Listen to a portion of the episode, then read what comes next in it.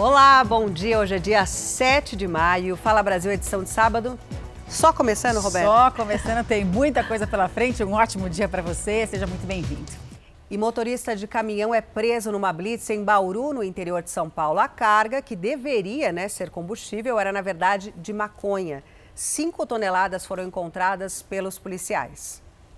O caminhão com placa do Paraná deveria estar transportando combustível, mas quando os policiais fizeram a abordagem, tiveram uma surpresa. Toneladas de maconha estavam no interior dos tanques. A droga, bem embalada, tinha inclusive identificação e foi sendo retirada aos poucos pelos policiais. A Polícia Militar Rodoviária e a Polícia Federal apreenderam o caminhão na região de Piratininga, interior de São Paulo. O veículo já vinha sendo monitorado. O motorista de 44 anos não teve o nome revelado, foi preso e levado para Bauru. O caminhão foi trazido aqui para o posto da Polícia Rodoviária para que a droga fosse pesada. Segundo a investigação, o caminhão saiu da cidade de Maringá, no Paraná, com destino a São Paulo. Por se tratar de um caminhão de combustível, né, tem que ter todo cuidado aí e cautela para retirar a droga de dentro. Num dos tanques, por causa do risco de vazamento de combustível, a droga só foi retirada com a ajuda de uma equipe especializada. A pesagem do carregamento só terminou depois de oito horas. Nos dois tanques, os policiais retiraram mais de 5 toneladas de maconha. E amanhã, às seis da tarde, você já sabe, é hora de soltar a voz no Canta Comigo. Amanhã, seis da tarde. Olha o correio! Realmente temos uma entrega especial para você.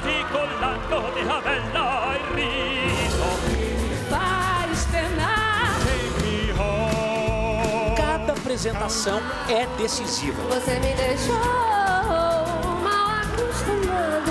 Se ela faz. Canta comigo. Bom, a polícia investiga o ataque dentro de uma escola no Rio de Janeiro. Um aluno esfaqueou três colegas na sala de aula, hein? Um caso que assusta, né? Choca a gente. A gente está acostumado a ver longe alguns casos né, específicos em outros países. E a principal suspeita é que o garoto teve um surto psicótico. Todas as vítimas já prestaram depoimento na delegacia. O filho de Humberto estuda na mesma sala onde o adolescente feriu, com golpes de faca, três alunos. Meu filho me ligou simplesmente com a mensagem: pai, é, vem correndo agora me tirar da escola porque esfaquearam meus amigos. Do nada o garoto começou a, segundo meu filho, a esfaquear e foi aquele desespero total. Os estudantes do oitavo ano estavam na sala de aula. Eles haviam acabado de voltar do intervalo quando ouviram gritos no fundo da sala e viram um adolescente atacando uma menina. Outros dois jovens tentaram impedir e também ficaram feridos. O professor usou uma mesa para conter o aluno, que teve ferimentos nas mãos. As três vítimas e o autor do ataque foram levados para o hospital e estão fora de perigo. Professores relataram que o aluno que atacou outros estudantes não se socializava na sala de aula. Esse comportamento fechado e às vezes agressivo foi repassado à direção. Não havia nesse ínterim né, um diagnóstico fechado e um diagnóstico de um risco maior, evidentemente, de comportamento para os colegas. Ele era muito introvertido, não se relaciona, a socialização é um pouco comprometida. O adolescente e os pais foram ouvidos na delegacia. A faca usada no ataque e o celular do aluno foram apreendidos. De acordo com a mãe, ele já vinha apresentando alteração no seu comportamento. Estava sendo tratado por psicólogos e psiquiatras. Estava com um comportamento exaltado, estava redio, não estava querendo frequentar a escola. E agora são 7 horas e 53, quase 54 minutos pelo horário de Brasília. Chegou a hora de saber o que está rolando no mundo dos esportes aqui no Fala Brasil. Lucas, parceiro, bom dia para você. A gente começa com uma informação vinda lá do futebol inglês, né?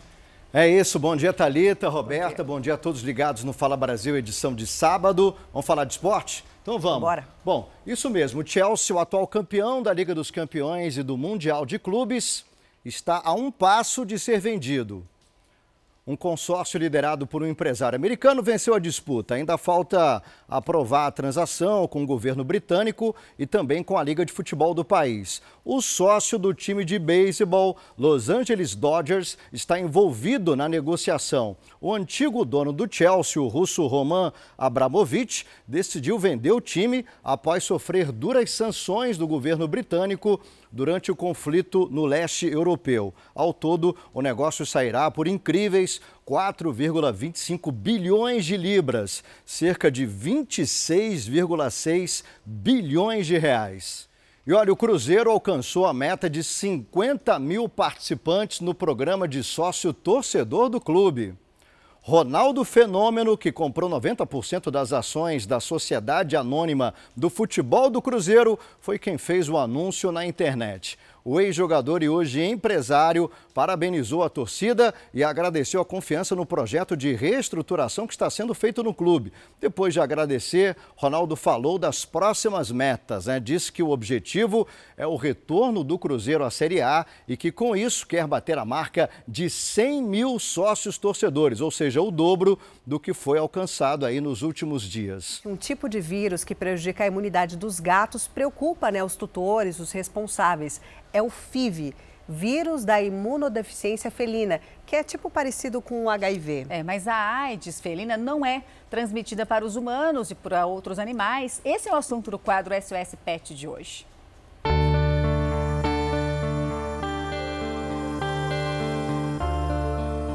No SOS Pet desse sábado, nós vamos falar sobre os felinos. Na verdade, de uma infecção viral grave que acomete os gatos, mais conhecida como FIV é o vírus da imunodeficiência. Fica ligado no SOS Pet que você vai saber tudo sobre essa doença.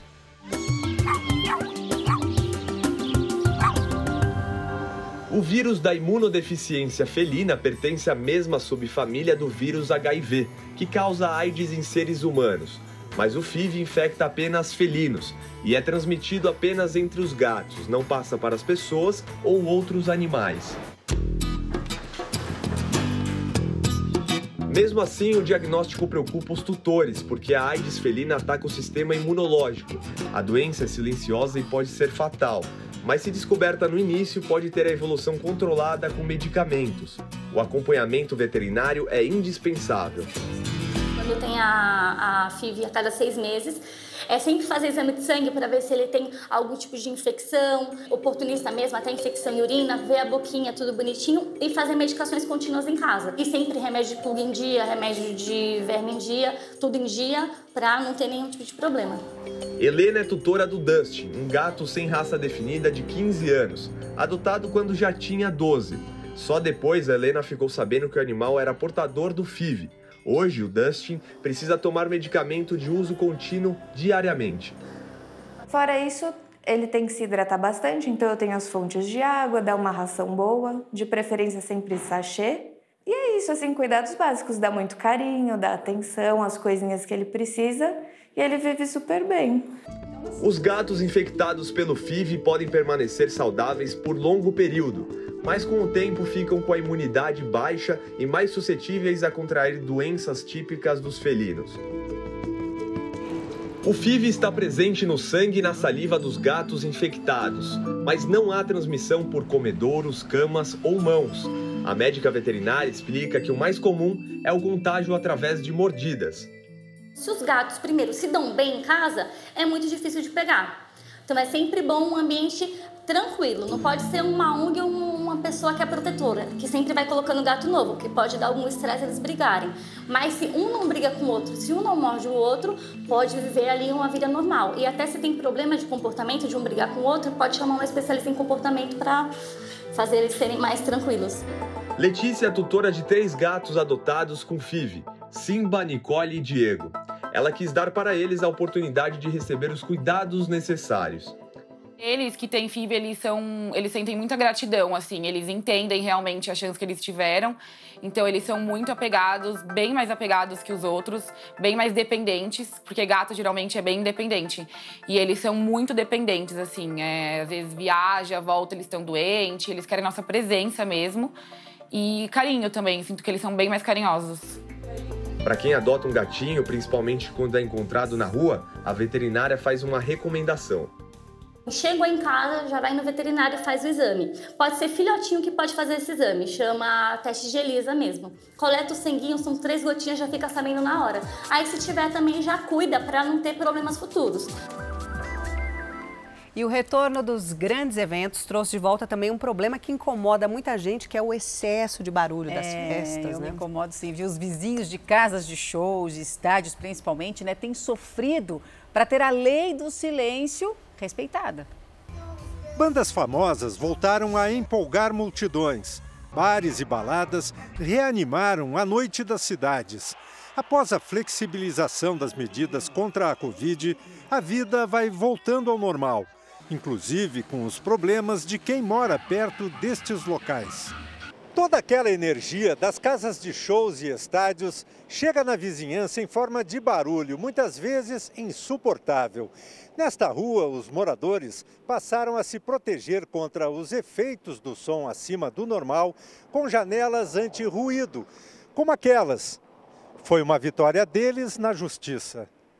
Por determinação do Ministério Público, a empresa que administra a Arena do Palmeiras foi obrigada a instalar janelas. A questão é, vamos colocar janelas em todos os apartamentos da região, em todas as casas da região? Quer dizer, o que pode ser feito de fato para minimizar esse problema, que é um problema grave e que já vem de muitos anos. Né? Em São Paulo, uma proposta na Câmara Municipal tenta aumentar o limite de barulho no entorno de estádios e casas de show. O projeto é direcionado principalmente aos estádios de futebol. Ele aumenta o limite de decibéis de 55 para 85 nas chamadas zonas de ocupação especiais, que concentram os espaços onde acontecem estes eventos. A proposta é combatida pelas associações de moradores. Desde janeiro de 2019, a Prefeitura de São Paulo recebeu quase 65 mil reclamações contra o barulho. Só nos primeiros quatro meses deste ano foram mais de 9 mil queixas. Uma solução alternativa seria limitar o horário do ruído, por exemplo, até às 10 horas, 11 horas da noite nos dias de semana, até meia-noite nos finais de semana e reduzir a quantidade de shows por semana e por mês. E os casos de dengue continuam avançando no país. Em Goiás, o aumento foi de quase 300%. A Edinalva está doente há mais de um mês, não consegue nem ficar de pé por muito tempo. Achei que eu ia morrer na hora, né? Porque eu perdi minhas forças, doía muito minha cabeça, doía o olho, os ossos, tudo das minhas pernas, dos braços, tudo doeu. Vários vizinhos também ficaram doentes. O motivo? Descuido. Nós entramos neste imóvel através de uma abertura de uma bananeira. Isso porque se trata de uma casa e de um lote. Ambos estão fechados depois que o morador morreu e ninguém mais veio tomar providência. Os vizinhos estão desesperados porque, segundo eles, a quantidade de mosquitos que sai daqui é muito grande. E o que a gente tem aqui no quintal? Lixo de todo jeito. A gente pode observar aqui capacete, tem galão, lata de margarina, de leite, copo, enfim, uma quantidade imensa de coisas que acumulam água e servem de criadouro para o mosquito da dengue. 90% dos criadouros hoje se encontram no domicílio. Então a sociedade precisa ajudar o poder público a conter o avanço dessas doenças. Os casos de dengue em Goiás cresceram quase 300% se compararmos janeiro a abril de 2021 com 2022. No ano passado, no mesmo período, eram 30 mil casos notificados, 9 óbitos e 4 suspeitos. Agora são 117 mil notificados, 21 mortes confirmadas e 129 suspeitas. Goiás tem cinco vezes mais casos do que a média nacional. Nas últimas quatro semanas, os casos de dengue no Espírito Santo subiram 45%. E não se pode esquecer de outras doenças transmitidas pelo Aedes aegypti. Em Salvador, por exemplo, os casos de Zika aumentaram quase 36%. A chikungunya teve aumento de quase 20%. Jarros de planta, tampinhas de garrafa, qualquer reservatório que possa receber um pouquinho de água é um espaço suficiente para o mosquito colocar seus ovos. Então, se a gente interrompe esse local, se a gente retira esse espaço para o mosquito, ele não vai ter como, como proliferar. Bom, chegou a hora da gente dar um giro, né, pelo país, viajar um pouquinho para conferir como é que ficam as temperaturas nesse final de semana. A gente vai, portanto, direto para Itacaré, na Bahia, onde está a Camila Moraes. Camila, bom dia para você, sempre nessa paisagem gostosa, uma calmaria atrás de você, né? Passa uma tranquilidade, mas conta pra gente, sábado e domingo, tem chance de chuva? Oi, Roberta. Bom dia para você, para todos que nos acompanham no Fala Brasil, sempre com essa paisagem maravilhosa, né, com chuva, com sol. Mas olha, tem previsão sim, tanto no sábado quanto no domingo, mas por enquanto nenhum sinal dessa chuva, viu? E que assim permaneça. A gente está vendo que tem algumas nuvens no céu, mata um pouquinho calmo, 26 graus, tá aquele tempo fresquinho, gostoso aí para fazer uma caminhada, aproveitar a praia. E essa previsão de chuva que a gente lembrou aí no início deve acontecer só mais tarde lá no período da tarde ou à noite. Hoje a máxima ainda atinge os 28 graus, então acredito que vai dar para aproveitar a praia sim. Já no domingo, o sol também aparece logo no início do dia, mas ainda tem essa previsãozinha de chuva, pancadas aí no período da tarde e à noite, e os termômetros devem oscilar entre os 21 e os 28 graus. Eu ainda aposto que vai dar praia, viu, Roberta? Voltamos ao estúdio do Fala Brasil. Então eu também vou apostar. Se você que está aí está apostando, eu vou junto. Obrigada, viu, Camila, pelas informações. E o Carlos Dourador está ao vivo no norte de, do Rio de Janeiro, né? Traz os detalhes pra, da previsão do tempo ao vivo para a gente, né, Carlos? Bom dia para você. Conta então para a gente onde é que você está. A gente vê que está sol nesse momento. Vai continuar assim, sábado e domingo?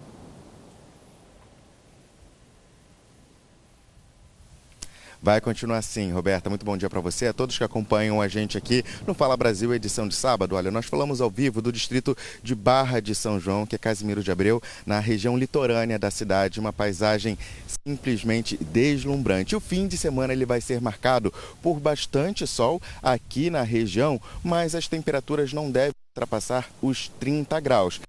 Vendo né, que o sábado começou ensolarado aqui na região, mas não se enganem, está batendo um ventinho gelado por aqui, o que diminui a sensação térmica. Para vocês terem uma ideia, nesse sábado a máxima pode chegar a 27 graus. Esse aqui, como vocês estão vendo, é o Praião e pelo nome a gente consegue ter uma ideia, né, por que ele recebeu esse nome. A extensão né, da praia é bem grande, mar calmo, poucas pessoas nesse momento, né, tá cedinho, as pessoas devem aproveitar aí o sábado para vir à praia um pouco mais tarde, quando ficar mais quente. O fim de semana né, vai ser marcado também por possibilidade de espancadas de chuva isoladas, no fim da tarde e também durante a noite. Olha, o domingo não vai ser muito diferente, só que as temperaturas caem um pouco. A mínima, por exemplo, pode chegar a 16 graus, temperatura de região serrana, viu? Máxima de 27 e também podem ocorrer as pancadas de chuva isoladas à tarde e à noite, mas nada com o que se preocupar. Voltamos ao estúdio do Fala Brasil. Ah, mas com essa imagem a gente vai se preocupar com o quê, né? Tá ali na frente do mar chovendo ou não, vai vai estar tá sempre tudo bem, né, Carlos? Obrigada, viu? Olha, as pessoas não acordaram ainda, mas só os cachorrinhos por enquanto, né? Porque a gente viu eles brincando ali na praia. Obrigada, viu, pelas informações. Agora a gente vai para Goiânia. A Patrícia Piaça conta pra gente como é que vai ficar o tempo lá, né? Patrícia, bom dia. Oi, Roberta, bom dia para você, bom dia a todos. Dia lindo aqui em Goiânia, viu? O sol já está brilhando, céu limpo, pouquíssimas nuvens. A previsão de mínima para hoje é de 17 graus, máxima de 32 graus. O parque, Roberta, por aqui já está cheio, viu? Muita gente aproveitando para dar aquele passeio com a família, fazer aquele piquenique, passear com o cachorrinho de estimação ou fazer aquele exercício físico logo cedinho, né, para ganhar o dia. Amanhã previsão é bem parecida, mínima de 18 graus, máxima também de 32 graus à tarde. O tempo esquenta bastante, vem aquele calorão, não tem nenhuma previsão de chuva para Goiânia para os próximos dias. A gente já está entrando naquele período de seca mesmo, de estiagem. A umidade relativa do ar hoje pode variar até entre 90% e 30%. E a gente lembra o pessoal aí, principalmente quem está praticando exercício físico, né, de se hidratar bastante, beber bastante água, porque porque a gente sabe que na região centro-oeste este período castiga bastante a saúde da gente, então tem que cuidar sim da saúde, né? O pessoal já está aproveitando ali a sombrinha também, né, para poder brincar com a criançada, todo mundo fazendo aquele passeio matinal nos parques de Goiânia, final de semana então agradável para esse momento. Roberta, Maravilha. eu ao estúdio do Fala Brasil. E o parque é lindo, né, Patrícia? Obrigada, viu? A gente vai saber agora como é que fica o tempo em Salvador, ao vivo, com a Daniela Mazei. Daniela, bom dia para você. Como é que fica o final de semana? Bom dia, Roberta, Talita. Bom dia a todos. Olha, o dia todo vai ser de sol entre nuvens em Salvador. Neste momento, céu claro a parcialmente nublado, com possibilidade de chuvas fracas a qualquer hora do dia. Mas possa ser que dê praia, porque as chuvas serão fracas e passageiras, viu, Roberta? Temperatura mínima hoje de 24 e máxima de 30 graus. Já amanhã, domingo, o céu vai estar um pouco mais carregado. Vai ser um céu aí é, entre nuvens, possibilidade de chance de chuva de até 60%. Chuvas fracas a moderadas a qualquer hora do dia de amanhã. Temperatura mínima de 23, máxima de 28 graus. A gente fala ao vivo aqui da Praia do Rio Vermelho, que é um bairro boêmio de Salvador, turístico. Neste momento, a gente vê que alguns pescadores estão aqui trabalhando, mas não é uma praia é, muito frequentada por banhistas, é mais realmente para pescadores, mar agitado neste momento. Voltamos ao estúdio do Fala Brasil. Obrigada, Daniela, pelas suas informações, vários tons de azul e daqui a pouco a gente volta a viajar pelo Brasil. E um dos piores sentimentos para a mente é a culpa, a mania de se achar um culpado para tudo que acontece, né? Mas como a gente consegue se livrar disso na rotina? É o que explica hoje o nosso comentarista Isaac Efraim no quadro Mistérios da Mente Humana. A mente não somos nós, né? A mente é uma estrutura que funciona dentro da gente baseado em condicionamentos que advêm do nosso pensamento. Ela cobra de nós um alto desempenho para que a gente possa ser o melhor, para que a gente possa ser valorizado, para que a gente possa ser aceito e possa impor o nosso modelo para o mundo. Algumas mentes que têm essa estrutura de grandeza muito grande não conseguem aceitar o fato de que a gente não consegue ter todo esse poder, que a gente não consegue dominar a circunstância de maneira tal que as coisas aconteçam do jeito que eu quero. Modelo bem simples para que vocês entendam. Então, de repente, a minha mente cobra que eu conquiste lá determinada pessoa, determinada mulher, determinado chefe. É muito muito fácil de você perceber isso daí, não é? Não tem muito segredo. No momento que por alguma razão qualquer eu fracasso, eu não consigo conquistar a mulher, imediatamente a mente instala dentro de mim um sentimento de culpa, como se eu tivesse falhado, como se fosse inadmissível eu não ter conquistado aquela pessoa. E imediatamente a mente é dominada por um movimento de tentar me punir, de tentar me castigar. A culpa sempre prescinde, precisa de uma punição para ser aliviado, quase que como na justiça de verdade, né? O sujeito é culpado de alguma coisa, a gente tem que punir ele. A nossa mente acha que a gente é culpado de não ter conquistado a pessoa e imediatamente a mente busca de forma sombria, não nem sempre tão clara, mecanismos para nos fazer sofrer, nos impondo e fazendo nos envolver em situações complicadas, sombrias, difíceis onde o final da história é o sofrimento. Então eu não consegui conquistar aquela pessoa e imediatamente vem aquele sentimento pesado, vem aquele pensamento: eu não mereço nada, eu sou uma porcaria, por que, que eu existo? Vou pegar uma faca e vou me cortar. E tudo isso acontece na surdina, tudo isso escondido, tudo isso sem a gente ter consciência disso. Por isso que os mistérios da mente humana vêm toda semana aqui para vocês jogar uma luz, para que você enxergue os movimentos da mente e não permita que eles te dominem. Um grande abraço. Bom, e se você se interessa por comportamento, quer saber mais sobre esse e outros assuntos, é facinho, acesse o canal Ansiedade Brasil no YouTube, lá tem um monte de conteúdo. E gôndolas de supermercado com produtos perfeitamente arrumados e de um jeito criativo. Tem também uma piscina muito suja que fica limpa em segundos. Isso é bom, hein? Esses são exemplos de vídeos conhecidos como satisfatórios que fazem o maior sucesso nas redes sociais e trazem aquela sensação de bem-estar. E não é só achismo não, viu? A ciência tem uma explicação para isso. Gôndolas de supermercado que parecem obras de arte. Este é o resultado do trabalho do Leandro.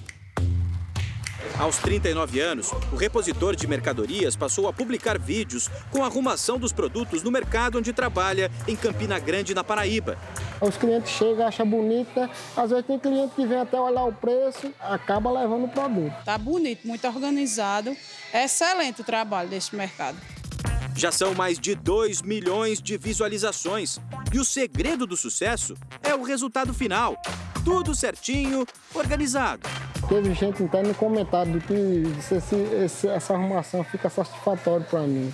Você deve estar se perguntando se isso é uma gelatina de limão, mas não. Bora relembrar a limpeza dessa piscina que estava mais verde do que a bandeira do Brasil. Se a piscina está suja, o Juan dá um jeito. Começou a chover um pouco, mas isso não atrapalhou a nossa aspiração e no final podemos entregar para o cliente uma piscina limpinha e um bom rios para você. Né? Ele sempre quis sucesso em outra área, mas a realização veio como piscineiro. E aí a gente trabalha com três tipos de estratégias a estratégia do vídeo satisfatório, que é mostrar a limpeza, ficando limpinho ali, aquela organização toda. A gente trabalha, trabalha também com humor, colocando um pouco de humor no vídeo para a pessoa se divertir ao assistir e um conteúdo informativo também para quem tem piscina em casa aprender a limpar.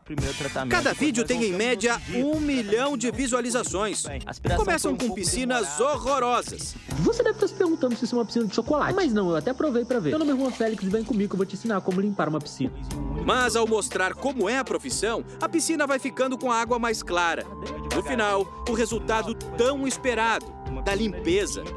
A água cristalina traz uma sensação de dever cumprido para o piscineiro que virou popstar em pouco mais de um ano. A mesma satisfação que eles sentem ao ver o vídeo é a que eu sinto ao receber um elogio falando, cara, seu conteúdo é muito bom, é, quero ser como você, quero aprender a limpar a piscina igual você limpa. Inspirado no piscineiro, vou fazer um vídeo que vai bombar nas redes sociais. Olha só o local que eu escolhi: Rio Tietê que corta a maior cidade do país. Já imaginou essa água limpinha? Certamente isso traria satisfação a milhões de pessoas. Só que a gente vai precisar de um efeito especial. Vai, edição. Coloca o efeito aí. Ah, não tem como? Juan, você vai ter que ajudar a gente então. Quero mandar um salve pra galera de São Paulo e dizer que um dia eu vou limpar o Rio Tietê pra vocês. As publicações do Juan e do Leandro são de vídeos chamados satisfatórios. Os conteúdos são variados, mas as postagens de limpeza e organização, como o nome diz, num estalar de dedos, trazem uma sensação de bem-estar para quem vê. É muito comum cortes rápidos, contrastes de cores, sons diferentes ou craquelados ou sons cotidianos e um enredo também todo especial para ele ser percebido pela região frontal do cérebro. São substâncias que o cérebro libera e que dão uma sensação de bem-estar, de tranquilidade, premia o cérebro, dando vontade de ver de novo ou de ver mais deste tipo de vídeo. É como se o espectador se apaixonasse pelos vídeos. Tranquilidade, dá um certo de relaxante, sabe? Quando eu vejo um vídeo assim, eu sinto uma sensação de paz, calma. A Cássia é estudante do curso de Tecnologia de Alimentos e se encantou com a montagem da gôndola do supermercado. Mas os vídeos de organização da casa também estão entre os preferidos. Tem os de organização, que é bem bacana, que tem é, bastante caixinhas, então você coloca dentro do guarda-roupa, organiza corretamente. Ao reconhecer que na internet nem tudo traz sensações positivas, os vídeos satisfatórios são um alento. Curioso que no vídeo a pessoa que assiste, ela se sente parte. Ela vai ativar áreas do cérebro como se ela tivesse ali, cortando, arrumando, resolvendo. Ah, é um alívio de querer ir para casa e arrumar minhas coisas. Olha, eu confesso que eu gosto, tudo bem organizadinho, assim, dá um bem-estar, a casa toda arrumadinha, né? E para você que está chegando agora ao Fala Brasil, são 8 horas e quase 56 minutos pelo horário de Brasília.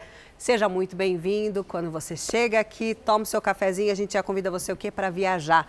Vamos para o Nordeste, saber como é que vai ficar o tempo por lá em São Luís, no Maranhão, com a nossa repórter Beatriz Pereira. Beatriz, um ótimo dia para você. Parece que vai ficar bonito, né? Qual que é a previsão do tempo para esse fim de semana? Olá, bom dia, bom dia a todos que nos acompanham aqui no Fala Brasil. Pois é, aqui tá bonito demais, natureza, o solzão resolveu aparecer. Isso porque durante a semana ele ficou um pouco tímido, né? Muita chuva aqui na capital. Então, para esse sabadão, ele resolveu dar as caras, né? Dar esse bom dia pra gente. Nesse fim de semana, a, a mínima fica entre 21 e a máxima chega a 29 graus. Nós estamos aqui num um dos parques de São Luís, aproveitando essa boa paisagem. Muitas famílias vieram para fazer piquenique, outros para fazer aquela caminhada matinal, atividade física. Mas atenção, fica esse cuidado. Por quê? Porque apesar do sol, ele está acompanhado também de nuvens. E à tarde e noite pode variar em períodos de nublado, com chuva a qualquer hora. Então, apesar desse sol bonitão, a gente talvez não tenha ele durante todo esse fim de semana semana. Mas enquanto ele está por aqui, a gente vai aproveitando, vai aproveitando também até para pegar uma sombrinha, mas de qualquer forma a gente se alegra com esse solzão nesse nosso fim de semana. Eu volto aos estúdios do Fala Brasil. É isso, Beatriz. Enquanto ele estiver aí, bora aproveitar, né? Obrigada pelas suas informações. E no norte do Brasil, em Belém, a temperatura deve ser alta nesse fim de semana. Quem vai confirmar isso para a gente é a Amanda, que já está aqui ao vivaço com a gente. Amanda Pereira, um ótimo dia para você. Qual que é a previsão do tempo? Olá, Talita, Roberta, bom dia para vocês. Olha, boa notícia aqui pela capital paraense é que amanhã, um sabadão, Amanheceu assim, ó, ensolarado, do jeitinho que a gente gosta, com muito sol pela parte aí da manhã. E aí a gente já está aqui num dos nossos pontos turísticos da capital paraense, é Porto Futuro, onde as pessoas costumam aproveitar o final de semana para fazer atividade física, vir passear com a família, com animalzinho de estimação, praticar também aí a bike, né? E aí a máxima hoje chega a 31 graus, a temperatura mínima de 23. Pela parte da tarde muda um pouquinho, esse sol fica escondido e aí sim são esperadas pancadas de chuvas em áreas isoladas aqui da região metropolitana. E amanhã no domingo, previsão bem parecida. Solzinho aparece pela parte da manhã e pela parte da tarde, chuva que deve vir acompanhada de trovoada, mas vai dar para o paraense aproveitar bastante pelas primeiras horas do dia, viu, Thalita? A gente volta com vocês aí no estúdio. Obrigada, Amanda. Já tem algumas pessoas caminhando nessa manhã de sábado. Show sedentarismo, é isso aí. Obrigada pelas suas informações e agora a gente volta para o Nordeste. Vamos para lá, que aqui nós amamos, que é Natal. Falar com Mara Godeiro. Mara, um bom dia para você. Sempre em lugares lindos mas parece que o tempo está meio fechado esse fim de semana. Tem previsão de chuva? Oi, Thalita, bom Oi. dia para você, bom dia para todo mundo que acompanha o Fala Brasil. Tem sim previsão de muita chuva aqui na capital Potiguar. Estava chovendo bastante, deu uma trégua para a gente poder entrar ao vivo aí para o Fala Brasil, mas o sábado vai ser de muita chuva, temperatura máxima chegando aos 29 graus. No domingo, a chuva vai permanecer chegando aí a temperatura máxima de 30 graus. Mas assim, não vai dar praia, mas dá para fazer passeios bacanas aqui na capital potiguar. Nós estamos aqui no encontro do Rio Potengi com o mar, né? Onde, de fato, aqui nesse rio, principal rio da cidade, do, da, do estado do Rio Grande do Norte, esse rio que foi a base de hidroaviões com transporte de passageiros antes da Segunda Guerra Mundial e já no período bélico foi o cenário do encontro do presidente Getúlio Vargas e do presidente dos Estados Unidos Unidos Franklin Roosevelt, Natal, que foi considerada a cidade trampolim da Vitória. É nesse rio, né, onde fica o Porto de Natal, onde o nosso repórter cinematográfico Sandro Fernandes está mostrando agora imagens para vocês e onde também são realizados esportes náuticos. E daqui, Talita, o pôr do sol também é maravilhoso. Então não vai dar praia, vai ter um pouquinho de chuva, mas dá para fazer alguns passeios bacanas por aqui, tá? Eu volto com você aí no estúdio. Uau, Mara Godeiro dando uma aula de história, né, sobre a importância ali dessa região de Natal. Obrigada, Mara. É bom que os nossos repórteres vêm aqui, entram ao vivo, falam da previsão do tempo, já mostram o cartão postal e a gente fica aprendendo tudo mesmo à distância. Um beijo, Mara, para você, bom fim de semana. E agora a gente vai para Curitiba com a repórter Bruna Frenner. Bruno, bom dia para você. Qual que é a previsão do tempo? Neste fim de semana. Pela sua vestimenta, digamos que deve estar tá frio, né? Bom dia, Talita. Bom dia você ligado no Fala Brasil. Gente, nesse momento faz 12 graus, mas a mínima é 8 graus, a máxima de 18 graus. E sim, gente, eu não consegui ainda tirar o casaco. Eu até vim com uma blusinha mais bonita para fazer o link, mas não teve jeito de tirar o casaco. Agora a nuvem aqui encobriu um pouquinho o sol, porque no sol, gente, Tá mais gostoso, viu? No sol a gente consegue ficar. Eu, como sou muito friorenta, já tô sentindo aquele friozinho, né? Minha mão ainda tá gelada. Mas a ideia é que os curitibanos aproveitem bastante esse fim de semana. Não vai chover, né? Céu aí encoberto com poucas nuvens. E nesse momento, olha só as imagens lindas que a gente tem aqui da nossa capital paranaense do Parque Tanguá, um dos cartões postais também aqui do município. E a gente percebe algumas pessoas, né, caminhando, mas caminhando, até tem uns corajosos ali, ó, de bermuda, né? Mas tem muita gente ainda usando aquele casacão que nem eu estou usando nesse momento. Mas como eu falei, eu sou mais friorenta, né, gente? Então, não sei como é que é o como é que é o esquema aí para as outras pessoas. Acontece que não vai chover aqui no fim de semana, então dá para aproveitar bastante com aquele solzinho gostoso típico do outono. Gente, voltamos com vocês aí no Fala Brasil. Bruna, tá do jeito que eu e a Thalita gostamos, viu? Um friozinho e dia bonito. Bom, a polícia investiga se um cemitério de veículos descoberto em São Paulo encobria o crime do golpe do seguro, aquele em que o dono do carro for, forja né, o roubo ou o furto para ser, portanto, ressarcido. No meio do Tietê, a carcaça de um automóvel. Faz 10 anos que as margens do rio onde três municípios fazem divisa, são usadas como local de desmanche de veículos furtados e roubados. É um lugar de difícil acesso na zona leste de São Paulo. A operação em andamento é para recolher provas. Só neste ponto do rio Tietê, no município de São Paulo, foram encontradas 70 carcaças, no que é considerado o maior desmanche a céu aberto da América Latina. Mas isso representa apenas uma minúscula parte dos veículos roubados e furtados no estado de São Paulo. Só em janeiro e fevereiro deste ano foram 17.921. Em média, um veículo é roubado ou furtado a cada quatro minutos no estado de São Paulo. Um estudo feito por uma seguradora mostra que os cinco bairros onde mais acontecem furtos e roubos de veículos na capital ficam relativamente próximos da região do desmanche. A suspeita da polícia é de que parte das carcaças encontradas aqui seja fruto do golpe do seguro. Os donos entregam seus automóveis para desmanche e cobram o valor total da seguradora. Em geral, demoram para fazer o boletim de ocorrência para ter certeza do sumiço. Que algumas carcaças que foram apreendidas no local não tinham queixa. Com a, chegada e a ação policial no local e a apreensão, as pessoas tendem a começar a fazer o registro de boletim de ocorrência para tentar ludibriar aí o, o seguro e receber a indenização. Para vocês terem uma ideia do nível do desmanche, neste pequeno caminhão couberam as peças de dois veículos que foram desmontados, praticamente só a lataria mesmo. Motores, pneus e caixas de câmbio são retirados para revenda.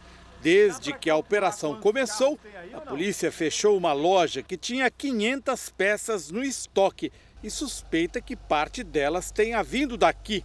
Em geral, as quadrilhas raspam os números de identificação mas a polícia dispõe de tecnologia para investigar quais veículos chegaram aqui por conta de furto ou roubo e quais fizeram parte de um golpe.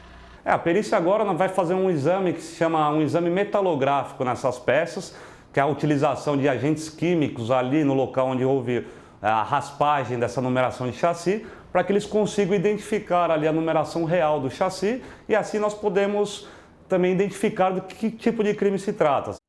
E uma onda de incêndios florestais devastou regiões no estado americano da Flórida. Pelo menos 37 incêndios acontecem simultaneamente. Ao todo, quase 90 mil, mil quilômetros quadrados foram queimados na Flórida. Isso é quase 500 vezes, gente, o tamanho do estádio do Maracanã, para se ter uma ideia. Felizmente, as regiões atingidas são despovoadas e ninguém ficou ferido até o momento. E ainda nos Estados Unidos, o homem foi resgatado depois de ficar preso dentro do carro durante uma enchente na Virgínia. E olha, segundo o homem, a água chegou a entrar no carro e ele ficou praticamente sem espaço para respirar. Por conta das chuvas, né? A equipe de emergência teve muita dificuldade para retirar esse homem do veículo. Ele recebeu atendimento médico, passa bem neste momento. O estado americano passa por uma onda né, de chuvas fortes nos últimos dias.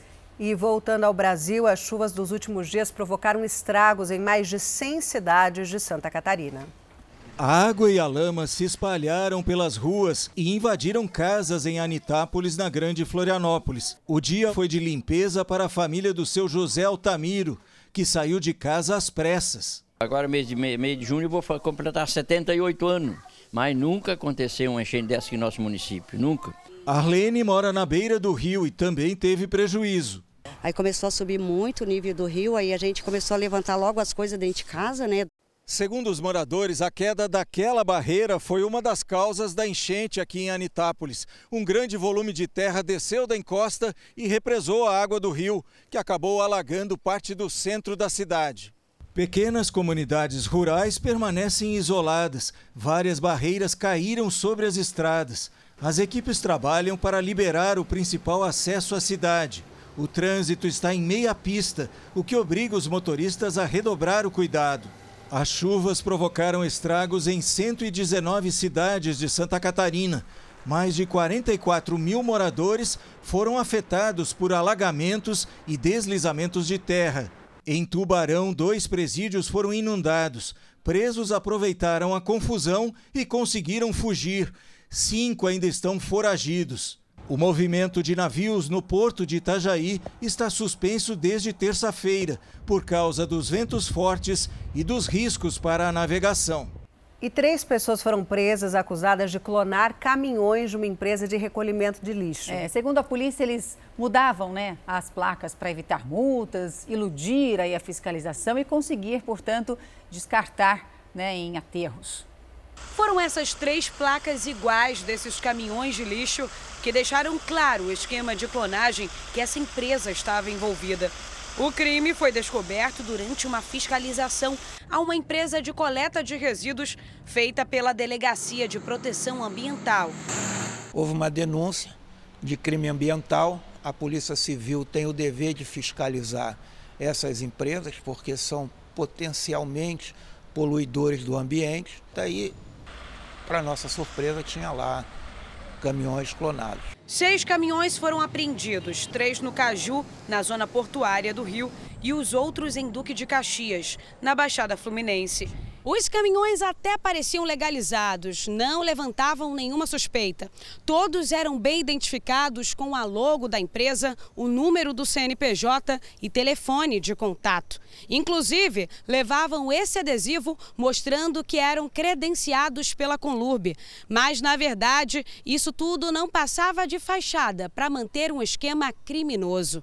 Segundo o delegado, as clonagens eram feitas para evitar multas e escapar da fiscalização da Conlurb. Quando uma empresa tem um veículo credenciado, ele pode entrar no, na estação de transferência de resíduos, que a gente chama de lixão, e deixar lá a quantidade que ele tiver de resíduo. Para que ele consiga fazer isso, o veículo tem que estar credenciado. Então, pode ser uma possibilidade de terem feito esse tipo de clonagem para conseguir entrar com caminhão não credenciado no lixão. Três pessoas foram presas, incluindo o proprietário da empresa. Eles podem pegar de três a seis anos de prisão. Pode ser que nessa empresa, nós vamos checar isso posteriormente, existam outras irregularidades. E olha, esses servidores da Prefeitura de Contagem, na região metropolitana de Belo Horizonte, foram alvo de uma operação do Ministério Público de Minas Gerais e da Polícia Civil. Nosso repórter, o Gabriel Rodrigues, tem ao vivo as informações para a gente. Gabriel, um bom dia. Alguém foi preso? Olá, bom dia. bom dia. Três pessoas foram presas, entre elas o ex-secretário da cidade, que atualmente é vereador. No total, foram cumpridos seis mandados de prisão e nove de busca e apreensão. Essas investigações elas começaram lá em 2019 para apurar irregularidades na licitação da empresa que é responsável pelo aterro sanitário da cidade de Contagem. Esse vereador preso, ele teria interrompido uma licitação já em andamento para priorizar a empresa que agora está sendo investigada. Por isso, o Ministério Público aqui de Minas Gerais vai apurar também outras licitações que podem ter ocorrido de maneira semelhante. Voltamos ao estúdio do Fala Brasil. Obrigada, Gabriel. E o presidente Jair Bolsonaro visitou ontem a Guiana, né, o país vizinho ao Brasil. Além de tratar de negócios entre os dois países, o presidente voltou a falar sobre a Petrobras. Em viagem à Guiana, Jair Bolsonaro aproveitou para discutir acordos bilaterais com o presidente Arfan Ali. Infraestrutura, energia e agricultura estiveram entre os temas centrais da recepção. Na reunião reservada, falamos que o Brasil, em poucos anos, se tornará mais que autossuficiente, passará a exportar trigo para o mundo, inclusive com cultivo aqui no estado vizinho de Roraima, tendo em vista o clima. Recentemente, a Guiana e o Suriname, outro país que também está na fronteira norte do Brasil, descobriram reservas de petróleo e gás equivalentes a 40% das reservas brasileiras. E mudando o tom do discurso da live de quinta-feira, Bolsonaro elogiou a Petrobras. Na questão de óleo e gás, temos uma gigante brasileira chamada Petrobras, que cada vez mais se torna uma realidade para cooperar com a Guiana. A política de preços de mercado adotada pela Petrobras foi duramente criticada por Bolsonaro. O novo presidente da estatal, José Mauro Coelho, respondeu nesta sexta-feira. Em tom de busca de tranquilidade aos investidores, disse que a empresa não pode desviar da realidade econômica mundial. O preço varia de acordo com a cotação internacional do petróleo. No ano passado, a empresa já havia atingido o melhor resultado da história com um lucro de 106 bilhões de reais. Nos três primeiros meses do ano, foram 44 bilhões e 500 milhões de reais. Em comparação com o mesmo período do ano passado, a rentabilidade subiu quase 4 mil por cento, resultado referente ao preço do petróleo. Segundo especialistas, também sofre influência da pandemia e da guerra na Ucrânia. As articulações do Palácio do Planalto tentam não interferir no mercado. Elas buscam tentar reduzir a cobrança do ICMS dos combustíveis, o imposto que é cobrado pelos estados. Bom, a gasolina teve a quarta semana seguida de alta. Em São Paulo, tem posto cobrando mais de R$ 8,50 pelo litro. A Marcela Terra está ao vivo e tem mais informações para a gente. Marcela, apesar dos R$ 8,50 em alguns postos aqui de São Paulo, Outra cidade chega a quase nove reais. Eu não sei onde a gente vai parar. É isso? É isso mesmo. Olha só, o pessoal está pagando muito caro na gasolina. Isso aconteceu em Tubarão, uma cidade no interior de Santa Catarina. Por lá, o preço da gasolina comum está chegando a custar R$ 8,99, quase nove, como vocês disseram, né? Mas aqui em São Paulo também a situação não está muito diferente. O motorista chega a pagar no litro R$ 8,59, quase R$ 8,60. E a terceira cidade com preço mais salgado para o motorista está em Valença, no sul do Rio de Janeiro. Por lá, a gasolina chega a custar R$ 8,51. Olha, segundo a Agência Nacional de Petróleo, Gás Natural e Biocombustíveis, essa foi a quarta semana consecutiva que esse combustível sofreu aumento, né? Saiu de R$ 7,28 para R$ 7,29 essa semana. Lembrando também que a partir de hoje a gasolina começa a ser mostrada nos postos com duas casas decimais e não com três, como sempre aconteceu aqui no país. E uma dica para quem está em São Paulo, muito importante, né, com esse aumento de gasolina, descobrir onde o combustível está mais barato. No posto que a gente está aqui, por exemplo, na zona oeste da capital paulista, o litro está custando R$ 6,99. Só que é por enquanto, porque já está abastecendo aqui o caminhão da Petrobras, então pode ser que esse preço aumente e vai ficar bem salgado. Portanto, importante o motorista fazer essa pesquisa antes de abastecer. Voltamos ao estúdio do Fala Brasil. Importantíssima essa pesquisa, né, Marcela? Obrigada pelas suas informações. Toda hora que a gente vai chegando no posto, a gente já vai fazendo o cálculo, já dá um susto na hora de pagar, né? Quarta semana seguida de alta, 8,50 alguns postos aqui de São Paulo. E como disse a Marcela, gasolina comum. Se for aditivada, é mais caro ainda. Obrigado pelas informações. Infelizmente, continuamos com notícias nada agradáveis para nós consumidores. O supermercado vai ficar mais caro esse mês. O valor da cesta básica aumentou em pelo menos 17 capitais do Brasil. Vamos conversar agora ao vivo com a Daniela Mazei para saber as informações ao vivo. Daniela, quanto foi o aumento aí em Salvador e qual cidade teve maior acréscimo? Olá, bom dia mais uma vez a todos. O maior aumento foi em Campo Grande, no Mato Grosso do Sul, com quase 30%, seguido por São Paulo, que tem a cesta básica mais cara do país, Curitiba, Brasília e em Salvador. Aqui na capital baiana, o aumento foi de 3% de março a abril, em que 10 dos 12 produtos da cesta básica tiveram aumentos, como o café, o leite integral, a soja, o tomate, a batata, o pão francês. A cesta básica passou a custar em média R$ 575,84. Segundo o DIEESE, que é o Departamento de Estudos Socioeconômicos, esse aumento tem a ver com o preço do combustível, com os constantes reajustes do preço do combustível, que acabam aí alterando também o valor do frete e, consequentemente, o valor dos produtos. O estudo mostrou ainda que um trabalhador que mora aqui em Salvador tem que trabalhar, em média, 104 horas para conseguir comprar os itens da cesta básica. Esse valor, no mesmo período do ano passado, era um pouco menor. Este número de horas trabalhadas era de 91.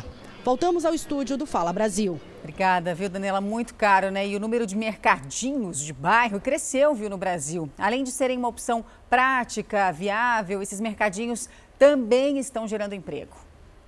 Sempre que precisa, Natália dá um pulinho no mercado. Mais coisa de urgência, né? Assim, faltou, vem aqui e pega. Vizinha do comércio, Maria Aparecida sabe que agora ela tem escolha. Principalmente depois que chegou com o sacolão para cá, aí que ficou melhor.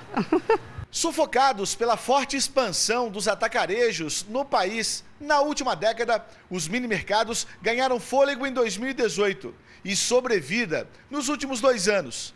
Tanto que o volume de novos empreendimentos cresceu 12%. Além do setor alimentício não ter sido afetado na pandemia, a crise econômica tem feito os consumidores optarem por compras menores. A partir daí, os pequenos empresários entenderam o que era preciso fazer.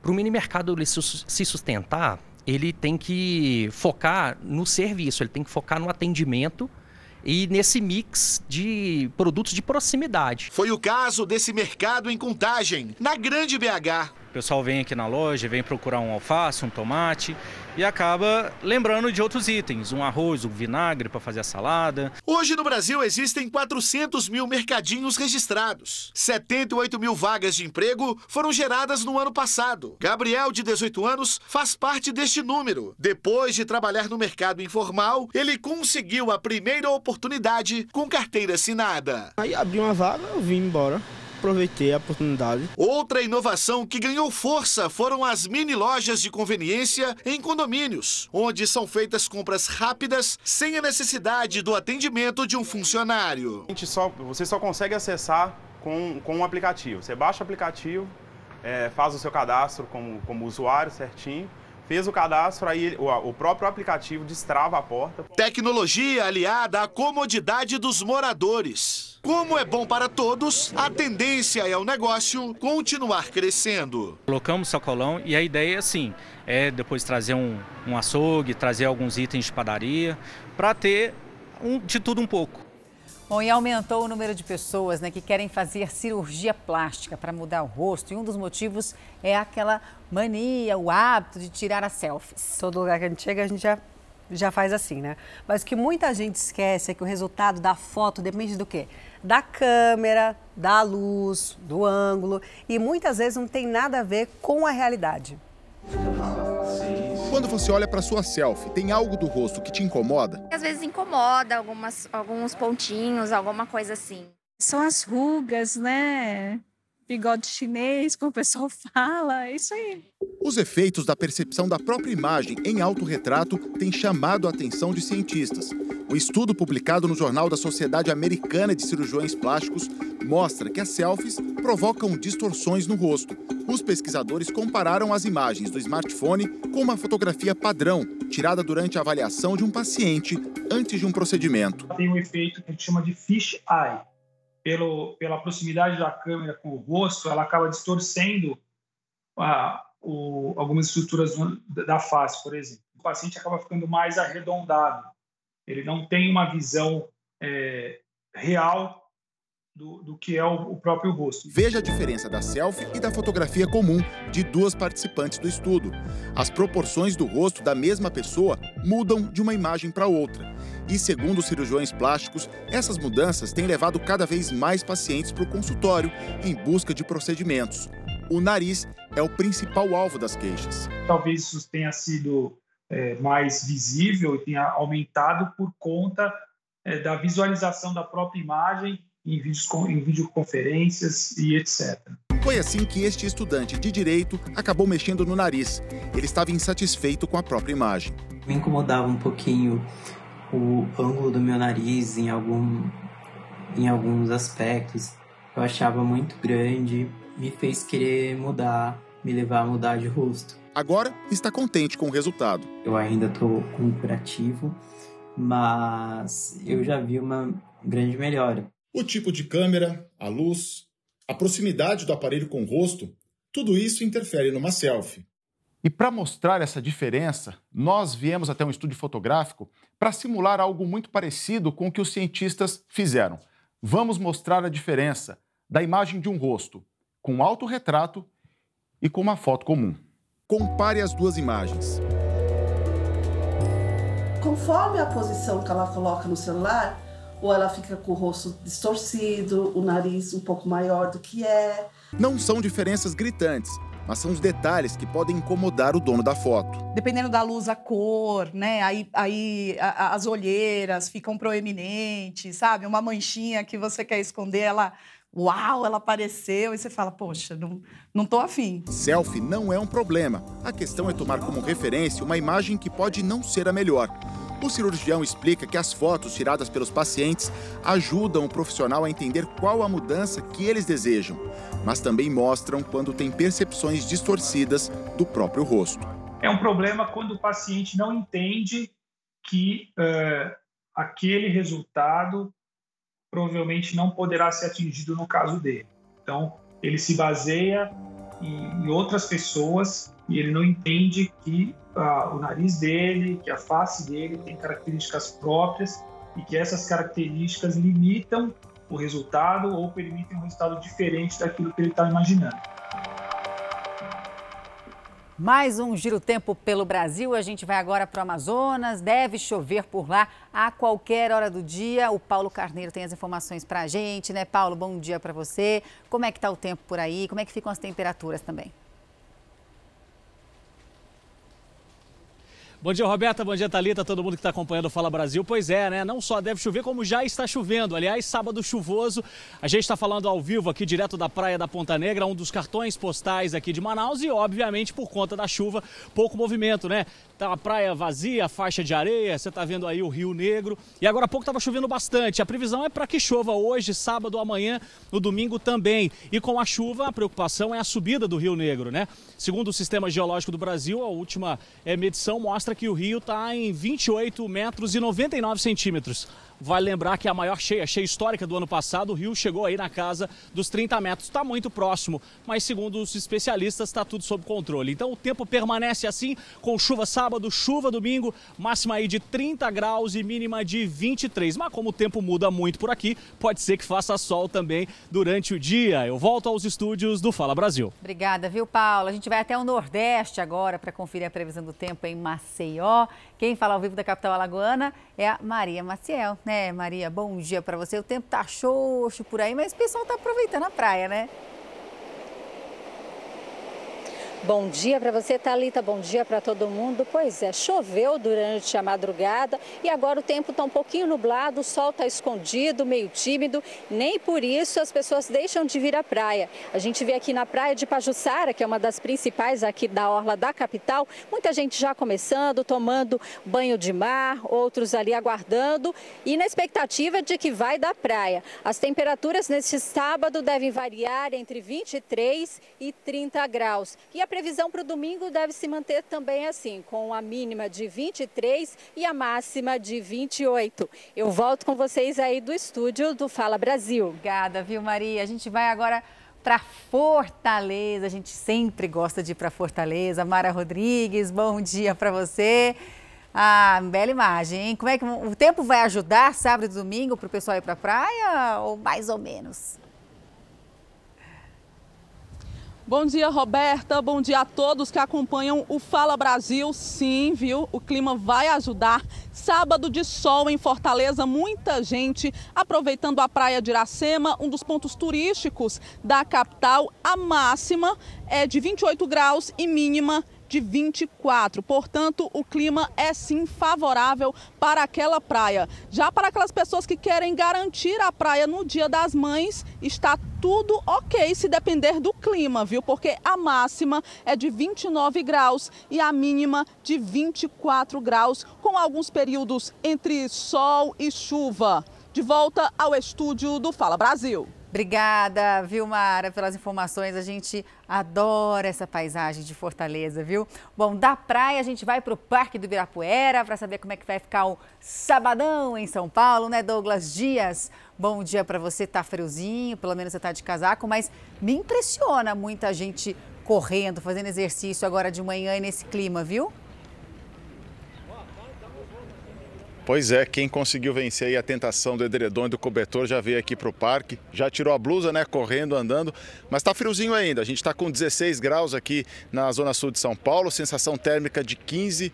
Ninguém na capital paulista viu o sol ainda. Ele tenta, tenta sair, mas depois esconde de novo. Tem muita nuvem no céu ainda. Mas olha só, pessoal está animado. Geralmente o parque, esse horário tem muito mais gente, mas é, não está vazio não. Muita gente já saiu de casa mais cedo, veio correr, veio andar. E é uma imagem bacana de ver, né? Neste domingão, dia das mães, o tempo não fica muito diferente. A gente vai ter aí máxima de 23 graus nesse domingo, não deve chover. Mesma coisa de hoje, muitas nuvens no céu, o sol aparece um pouquinho, some, mas tempo bom, né? Pelo menos não tem chuva, não atrapalha aí o vai e vem, quem vai visitar a mãe, quem volta, as comemorações desse dia tão bacana. Eu diria que está um dia agradável hoje, eu gosto de frio e eu sei que a Roberta também, né? Voltamos ao estúdio do Fala Brasil. Também. E a Talita também. Aqui Somos é a bancada três. do frio. Se pudéssemos, estaríamos como com uma mantinha aqui na bancada e tomando o nosso cafezinho. Ou chocolate quente. Ou, ah, agora fiquei na dúvida. Ou um cappuccino. Ai, também. Qualquer coisa. Deu dúvida. Gente, 16 graus nesse momento aqui em São Paulo. Só para quem não é de São Paulo entender desse friozinho que a gente está falando, 16 graus para a gente é bem é, frio. Para mim o parque estava cheio. É, eu achei que o pessoal acordou animado, animado. tipo, show sedentarismo e vamos lá, né? Policiais civis impediram que uma tragédia acontecesse numa outra escola do Rio de Janeiro. Um homem e uma mulher planejavam fazer um ataque com uma bomba. E depois de um trabalho de inteligência, a dupla foi presa a tempo. Um dos suspeitos resistiu à ação dos agentes e teve que ser imobilizado. Para evitar o eventual ataque a uma escola, a polícia tinha 72 horas para agir. Os policiais seguiram os rastros digitais para encontrar os suspeitos. A prisão aconteceu em Saquarema, a pouco mais de 100 quilômetros da capital. Ao chegarem ao endereço, encontraram duas pessoas. Andréia Santiago Pereira, de 37 anos, é a mulher encapuzada que fala o tempo todo. O parceiro é Mário Freire da Costa e Silva, de 34 anos. Repare que ele está inquieto e reage com violência à prisão. São necessários dois agentes para conter o homem. Pouco antes de ser imobilizado, ele ainda tenta tirar a arma de um dos policiais, mas o esforço foi em vão. Não tem noção esse. Bota a mão pra trás. Gente, calma, calma, calma. Em uma busca na casa dos presos, os policiais encontraram diversos materiais suspeitos, como quatro máscaras iguais a estas. Mas o que mais chamou a atenção dos agentes foi essa caixa de madeira com um temporizador. Este dispositivo que pode ser acionado remotamente com hora marcada. Aqui, os agentes acreditam que poderia ser instalada uma bomba incendiária. O temporizador estava sendo construído por Mário, que é técnico em eletrônica, com a ajuda de tutoriais na internet. Neste vídeo, ele testa o dispositivo.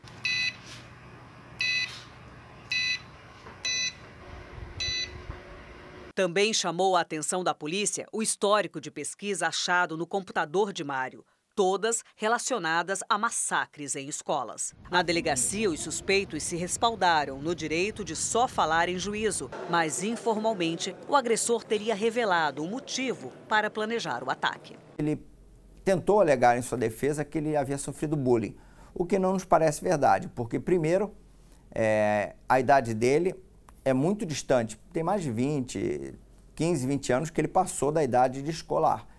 Então, obviamente. Não... E outro ponto é que ele focava na, nas pesquisas dele em relação à escola, onde ele pretendia fazer o ataque, nas, escolas, nas turmas infantis. Nossa, você mandou mensagem pra alguém, mesmo com alguém? Que absurdo. E a polícia de Israel identificou os responsáveis pelo ataque terrorista que matou três pessoas e deixou muitas feridas no interior do país.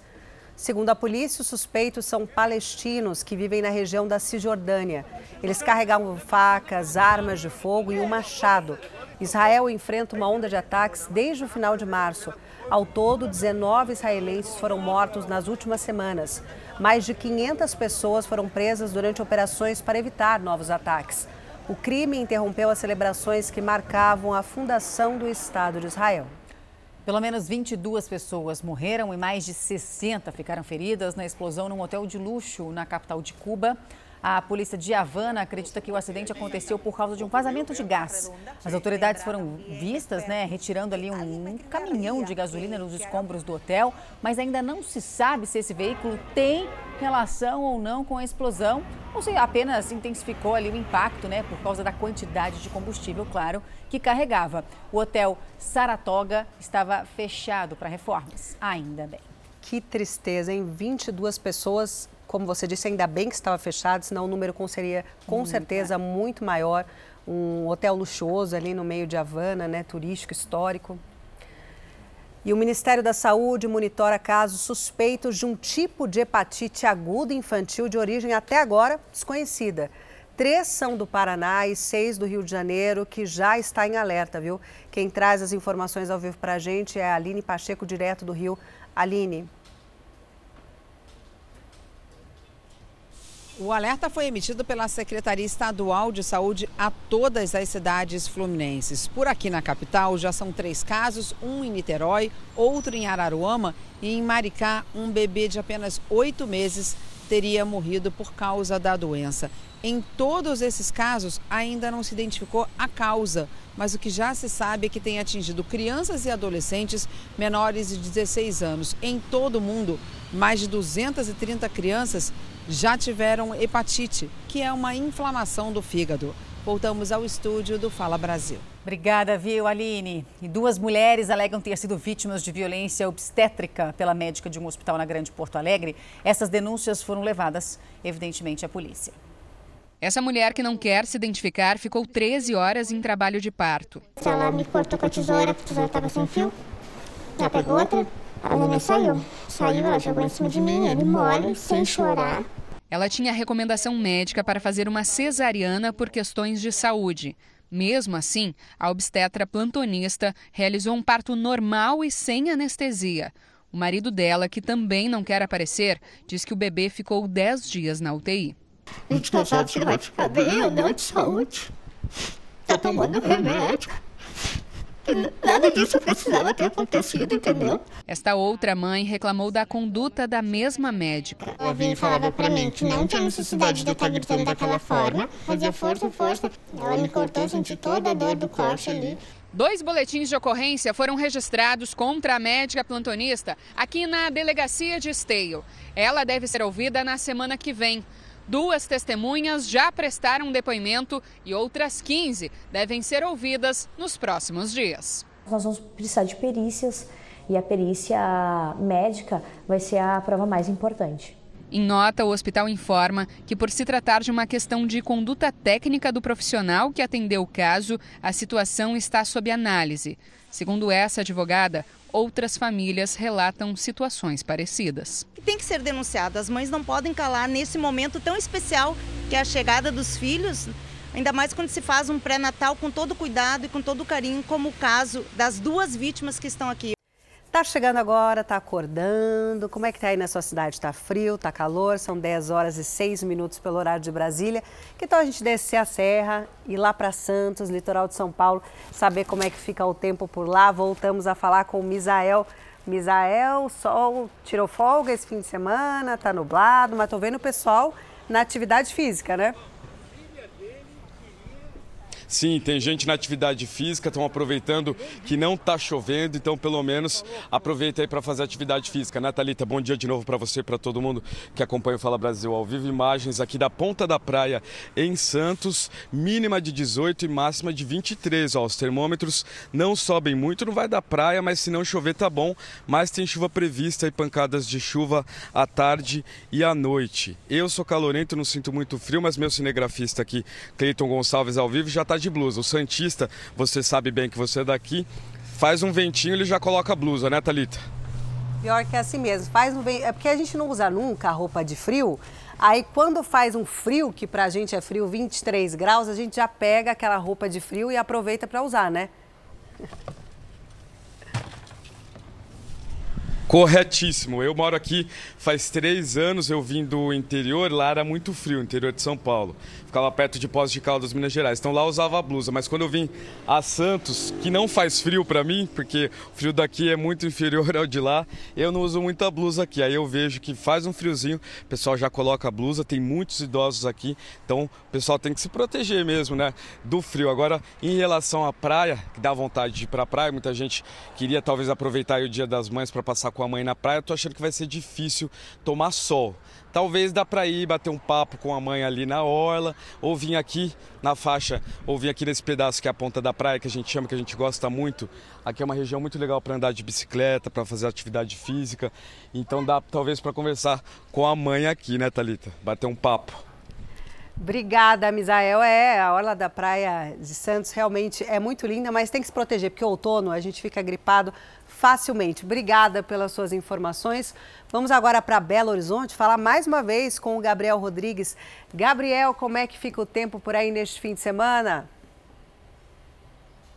Thalita, parece que a sua empolgação fez até o sol abrir por aqui. Opa. O dia amanheceu com um friozinho aqui para quem é de Minas Gerais, 16 graus. Estava aquela névoa que deixa a sensação térmica de ainda mais frio. Só que aí agora o céu abriu. A gente está falando ao vivo aqui da Praça da Liberdade, cartão postal aqui de Belo Horizonte, uma das praças mais bonitas da cidade, com um complexo com vários museus, o antigo palácio do governo, local assim utilizado também para passeios, para prática de atividades físicas e hoje o dia está bem propício para isso, porque o sol está fraquinho e a temperatura está agradável. A máxima hoje não passa dos 27 graus. A notícia boa é que amanhã, diferente de hoje que tem uma previsãozinha de chuva no finalzinho da tarde, amanhã não chove, a temperatura também fica bastante amena, clima agradável para todo mundo curtir o Dia das Mães juntinho, em família. Eu volto ao estúdio do Fala Brasil. Oh, coisa boa. Obrigada, Gabriel, pelas informações. Melhor coisa, né?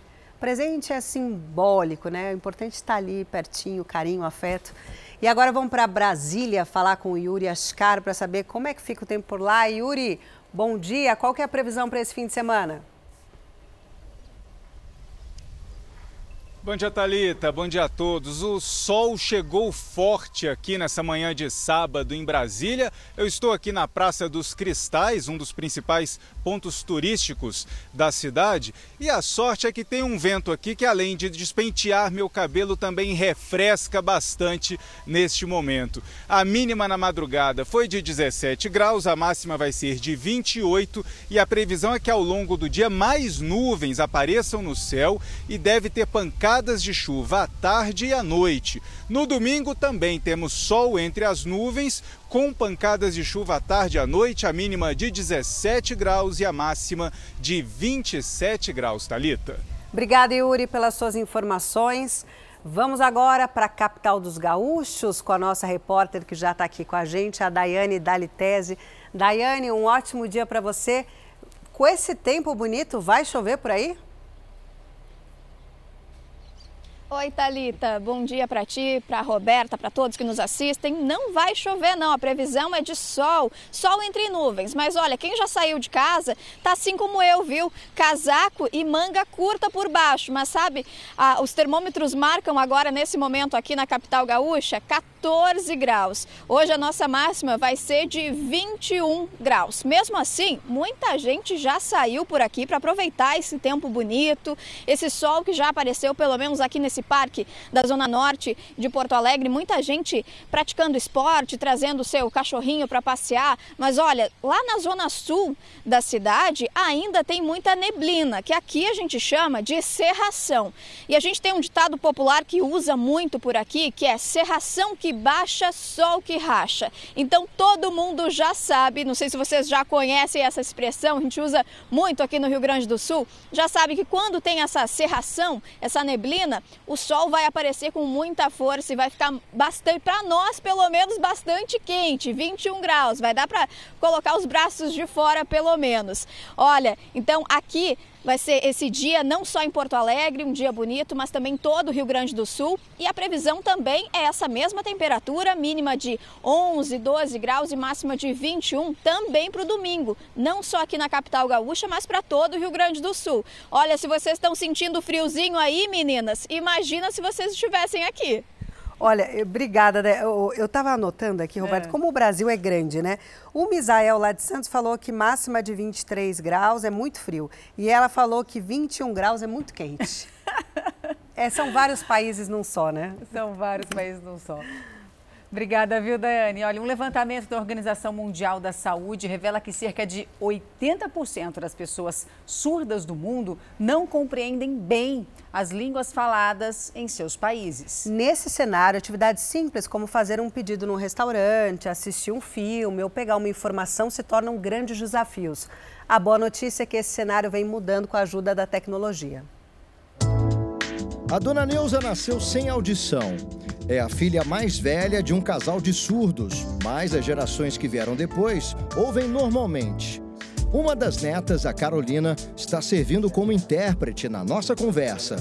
Ela menciona com orgulho as coisas que consegue fazer hoje em dia com a ajuda das redes sociais e da tecnologia. A gente combina festas, encontros, são muitas as ferramentas que ajudam os surdos a realizar as tarefas do dia a dia, como, por exemplo, se informar. O portal R7 tem o Hand Talk, mecanismo que aparece no cantinho direito da tela quando acessamos o site pelo computador. Depois de habilitar o recurso na lateral, é só clicar no título da notícia que a Maia, personagem 3D, começa a interpretação da notícia desejada por meio da língua brasileira de sinais. Esse é um exemplo de grande referência que pode gerar modelos para acessibilidade, uma vez que produz informações em tempo real para a comunidade surda. Facilidade que o mundo cada vez mais digital tornou possível. Mas nem sempre foi assim. A dona Neuza teve a infância e a juventude numa época em que os surdos viviam fechados no mundo deles e sofriam muito preconceito. No ônibus, por exemplo, a gente não fazia, a gente não conversava em língua de sinais porque as pessoas é, zombavam da nossa cara. Na escola nem era permitida a comunicação por sinais. Então minha mãe não podia falar com as outras crianças em Libras E as outras crianças, é, ela não entendia isso, porque ela ia para casa e falava em Libras, ia para a escola não podia. Hoje a situação mudou muito na educação brasileira. Ainda está longe do ideal, mas encontramos colégios inclusivos. Hoje a gente tem essa grande influência da educação de surdos, né, como área, como política educacional, que antes a gente não tinha essas ações Aqui nessa escola em São Paulo, os alunos ouvintes ficam juntos com os alunos surdos na mesma sala de aula. Essa junção acontece a partir do sexto ano do ensino fundamental. Eu estou aqui agora num laboratório do primeiro ano do ensino médio. E a Júlia e a Débora, que são surdas, ficam com a Soraya à disposição delas o tempo todo, explicando também o que está acontecendo na língua de sinais uma aula sendo traduzida e interpretada na língua dos surdos, que é a Libras, isso com certeza torna-se muito mais fácil e acaba aí auxiliando elas, dando todo esse apoio pedagógico e é, facilitando o aprendizado delas. Um dos diferenciais da escola é que a língua portuguesa é ensinada para os surdos como segundo idioma. O programa é todo voltado para a especificidade desse, dessa criança, desse adolescente que tem a Libras como primeira língua. São línguas de modalidades muito diferentes. A integração entre os alunos é tão grande que alguns colegas ouvintes já aprenderam a língua de sinais. Antes de vir para cá, eu nunca tinha estudado com meninas surdas. Então, quando que eu cheguei aqui na escola, aí eu vi que tinha bastante gente e eu resolvi aprender. Um exemplo de como a nova geração de surdos pode estar mais inserida na sociedade. Inclusão é dar possibilidades para que esse surdo realmente exerça seu, sua cidadania. Esse é o desejo de uma parcela importante da população mundial. De acordo com a Organização Mundial da Saúde, cerca de 500 milhões de pessoas no mundo têm surdez moderada ou severa. E a previsão é de que até 2050, 900 milhões poderão ter algum grau de perda auditiva, o que significa um em cada 10 habitantes do planeta. No Brasil, cerca de 5% da população são de surdos. Segundo dados do IBGE, esse número representa mais de 10 milhões de pessoas, sendo que quase 3 milhões não ouvem nada. Representando milhões de jovens do mundo inteiro, o recado é do aluno Pedro Lourenço, através das Libras. Nós, surdos, queremos viver em um mundo mais adaptado às nossas necessidades. O senador do Amapá, Davi Alcolumbre, está internado em São Paulo depois de sentir dores abdominais. O Bruno Piscinato está no hospital, né, Bruno, ao vivo. Tem mais informações para gente. Bom dia, Bruno. Bom dia, Roberta. O senador deu entrada aqui neste hospital ontem à noite. Ele chegou numa maca, mas estava consciente. De acordo com a assessoria de imprensa do senador, ele tem um abscesso intestinal e vai passar por cirurgia. Até o momento não foi divulgado nenhum boletim médico. O senador estava internado em Brasília e foi transferido aqui para a capital paulista por orientação médica. Vale lembrar que Davi Alcolumbre foi presidente do Congresso Nacional entre os anos de 2019 e 2020 e atualmente é o presidente da Comissão de Justiça Justiça do Senado. Voltamos aos estúdios do Fala Brasil. Obrigada, Bruno, pelas suas informações. E um grupo de 25 índios e anomames que estava desaparecido foi encontrado na floresta amazônica. A notícia foi dada pelo líder indígena Júnior Ecurari. Os índios foram localizados em uma outra região, fora da comunidade onde moravam, em Roraima. O grupo se mudou para uma outra área dentro da reserva. A Polícia Federal informou que vai instalar uma base por seis meses no local para tratar da violência dos garimpeiros contra os indígenas. E com o fim das restrições da pandemia, muita gente vai aproveitar para quê? Para reunir a família toda no Dia das Mães, que amanhã é Dia das Mães, né? Já comprou presente? Daqui a pouquinho a gente vai falar, vamos dar dicas, assim? Ah, Sempre é, a gente né? dá, né? Mas acho que o pessoal já comprou, né? Tá, tá na véspera, mas não esqueça a gente dar um presentinho. Pode ser simples, mas dá um presentinho. É, uhum. o que importa é a intenção, né? É. Segundo especialistas, a data, né, esse ano deve movimentar quase 30 bilhões de reais no ramo do varejo. De qualquer forma, o consumidor está em busca, claro, de promoção, né? Vamos acompanhar na reportagem. Olho na vitrine para escolher o melhor presente. Amanhã é o primeiro dia das mães presencial depois da pandemia. A gente olha, procura, pesquisa. Eu considero muito essa data. Essa data eu ensino meu filho a nunca esquecer, que é o dia da mamãe é uma pessoa muito preciosa na nossa vida. Um levantamento da Confederação Nacional dos Dirigentes Logistas concluiu que a data vai movimentar 28 bilhões de reais no varejo em todo o Brasil. Roupas, calçados e acessórios estão entre os produtos mais procurados. Por isso que nessa loja a expectativa é de bons negócios. Qual mulher que não gosta né, de se sentir presenteada pelo filho? Uma roupa bonita, uma saída de praia bonita, um chapéu glamouroso. O Dia das Mães é a segunda data mais importante para o comércio, só perde para o Natal. E o gasto médio com presentes deve ser de 221 reais, parcelados no cartão de crédito. Ah, eu pretendo gastar no máximo 200 reais, com a mãe e com a sogra, e com a esposa, né? Senão, senão vai pesar. Ao mesmo tempo em que os comerciantes estão otimistas, os consumidores ficaram cautelosos. A pesquisa também revelou que 80% dos clientes acharam os preços altos demais, reflexo da inflação. Mas como o brasileiro tem fama de deixar as coisas para a última hora, tudo indica que a qualquer momento os corredores dos shoppings vão ficar ainda mais cheios. A gente começou a ter um fluxo muito relevante agora, desde o no meados dessa semana, mas o fluxo está muito bom também. Estamos dois dígitos acima também de 2019. E é para não deixar a data passar em branco que as pessoas estão procurando as melhores ofertas. Até as pequenas consumidoras estão atentas. Maria Júlia, você veio comprar presente para sua mãe ou a sua mãe que veio comprar presente para você? Eu vim comprar presente para minha mãe. O que você quer dar de presente para sua mãe? É segredo, eu não posso contar para ela. Espero que a gente tenha um momento de paz, que a família esteja, todo mundo consiga se reunir novamente e que seja uma data novamente festiva como era antes. É isso, ainda mais depois de tanto tempo, né, afastado, sem ver, máscara, é momento de afeto ali com, as pessoas da família, especialmente com a mãe.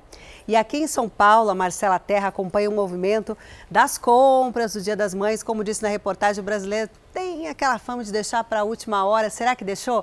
Ela está ali na região da 25 de março, que é um centro popular da cidade, o mais conhecido. Marcela, pela imagem, eu já estou vendo que muita gente deixou para a última hora, né? Deixou mesmo. Olha, bom dia para todo mundo que está acompanhando. Luiz Ferrarini, com apoio do André Ferreira, vai mostrar para a gente aqui, olha, a movimentação na 25 de março. Claro, né, que o brasileiro deixa para a última hora, mas não abre mão da promoção, dos preços baratos. E claro que a mãe sempre merece um presentinho, nem que seja uma lembrancinha, né? Como vocês comentaram mais cedo. Olha só, aqui na região da 25 de março é onde geralmente o paulistano vem para encontrar os preços mais competitivos e também atrai pessoas de fora, ou seja, do interior e também de outros lugares aqui do Brasil. Muita gente viaja só para vir aqui na 25 de março, que é o maior comércio popular a céu aberto da América Latina. Então o movimento não poderia estar diferente, né? A gente já percebe a diferença dessa movimentação de durante, durante a pandemia, que estava muito mais vazio e agora sem restrição esse primeiro dia das mães aqui depois da pandemia promete, as mães vão sim ganhar um negocinho, não vai ser mais aquela compra online, tem também, mas aqui com certeza vai sair muita coisa. Outro lugar também que é muito importante, né, que a gente tem que levar em consideração é a região do Brás, que também fica aqui perto da 25 de março. Por lá, os comerciantes, eles estão fazendo uma estimativa de que, ó, comparado a 2019, vai ter um aumento de 8 a 10% nas vendas. 2019, um ano que não tinha pandemia. Só que agora, esse ano, comparado com o ano passado, as vendas no Brás vão subir cerca de 20%. Vai ser 83 milhões aqui em São Paulo a expectativa do comércio. Voltamos ao estúdio do Fala Brasil. Quase 300 animais de estimação estão à espera de um lar em uma feira de adoção que acontece hoje em São Paulo. Tem cachorrinho, tem gato, filhote, adulto. E o Douglas Dias está aqui ao vivaço para falar com a gente. Douglas, é fácil adotar um bichinho? Tem que ter amor, muito amor nesse lar, né? Tem que ter amor. Vocês estão vendo que eu estou fazendo um pouco de esforço aqui para ouvir vocês, é porque tá uma festa aqui, né? Todo mundo aqui latino quer um dono, quer um parceiro. É muito fácil, gente. É só vir aqui, se apaixonar por um deles e ir para casa muito bem acompanhado. Tem animais de diferentes cidades, de raça mista, outros de raça pura, e eles estão aqui, ó, à espera de um dono.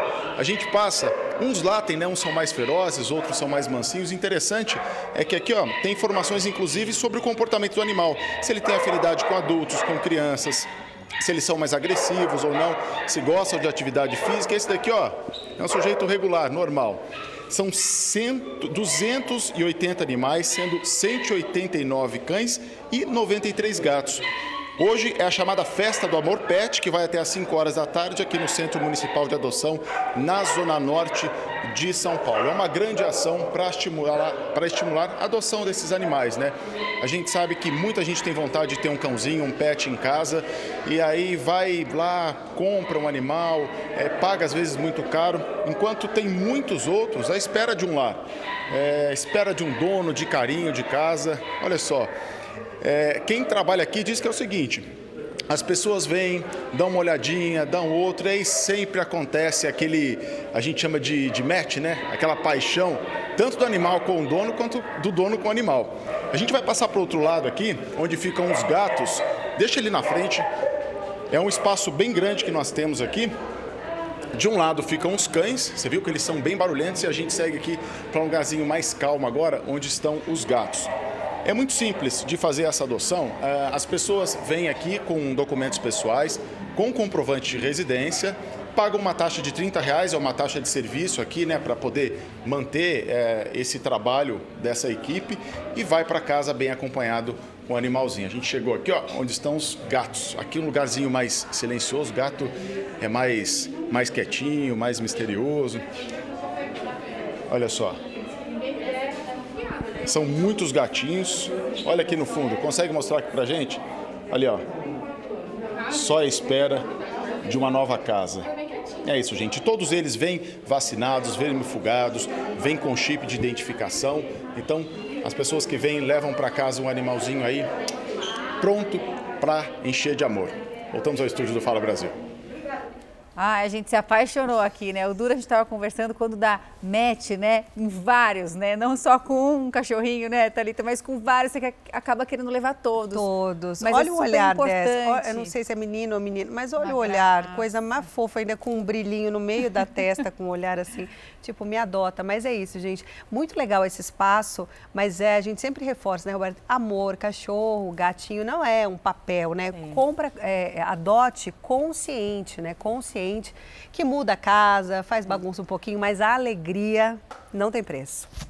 Bom, e uma escola voltada para ciências chama a atenção em Campinas, no interior de São Paulo. Microscópios de força atômica e tecnologia de última geração vão ajudar a formar pesquisadores. Se você olhar rápido, pode até imaginar que essa é uma sala de aula comum. De um lado, o professor, do outro, os alunos. É, mas não se iluda. Veja a anotação deixada na lousa. Essa é, na verdade, uma escola muito especial. As disciplinas são Linguagens da Matemática, Ciências da Vida, da Matéria e Humanidades. Tudo em período integral, da sala de aula para os laboratórios. Esse, por exemplo, tem microscópios com força atômica de última geração. O professor que você viu ali, conversando com os alunos, é, na verdade, doutor em matemática com três prêmios internacionais e descobriu a vocação de ensinar. É uma proposta inovadora, né, no sentido assim de fazer um ensino não tradicional, né, tentar envolver os alunos, deixar eles como protagonistas do próprio aprendizado, né, é diferente de é, na maioria das universidades dentro e fora do Brasil. Essa é a primeira escola do país voltada exclusivamente para a formação de cientistas. Daqui a três anos, quando esses jovens estiverem prontos, vão trabalhar no desenvolvimento de projetos de inovação em universidades e centros de pesquisa. Além da nota do Enem, os alunos foram selecionados a partir de uma longa entrevista. Isabela foi a primeira colocada, claro, desde o começo do ensino médio, fascinada por ciência. Quando eu li a proposta da Elon, eu vi que ela era especificamente voltada para essa área, eu já tive ela como minha primeira opção. O curso é de graça.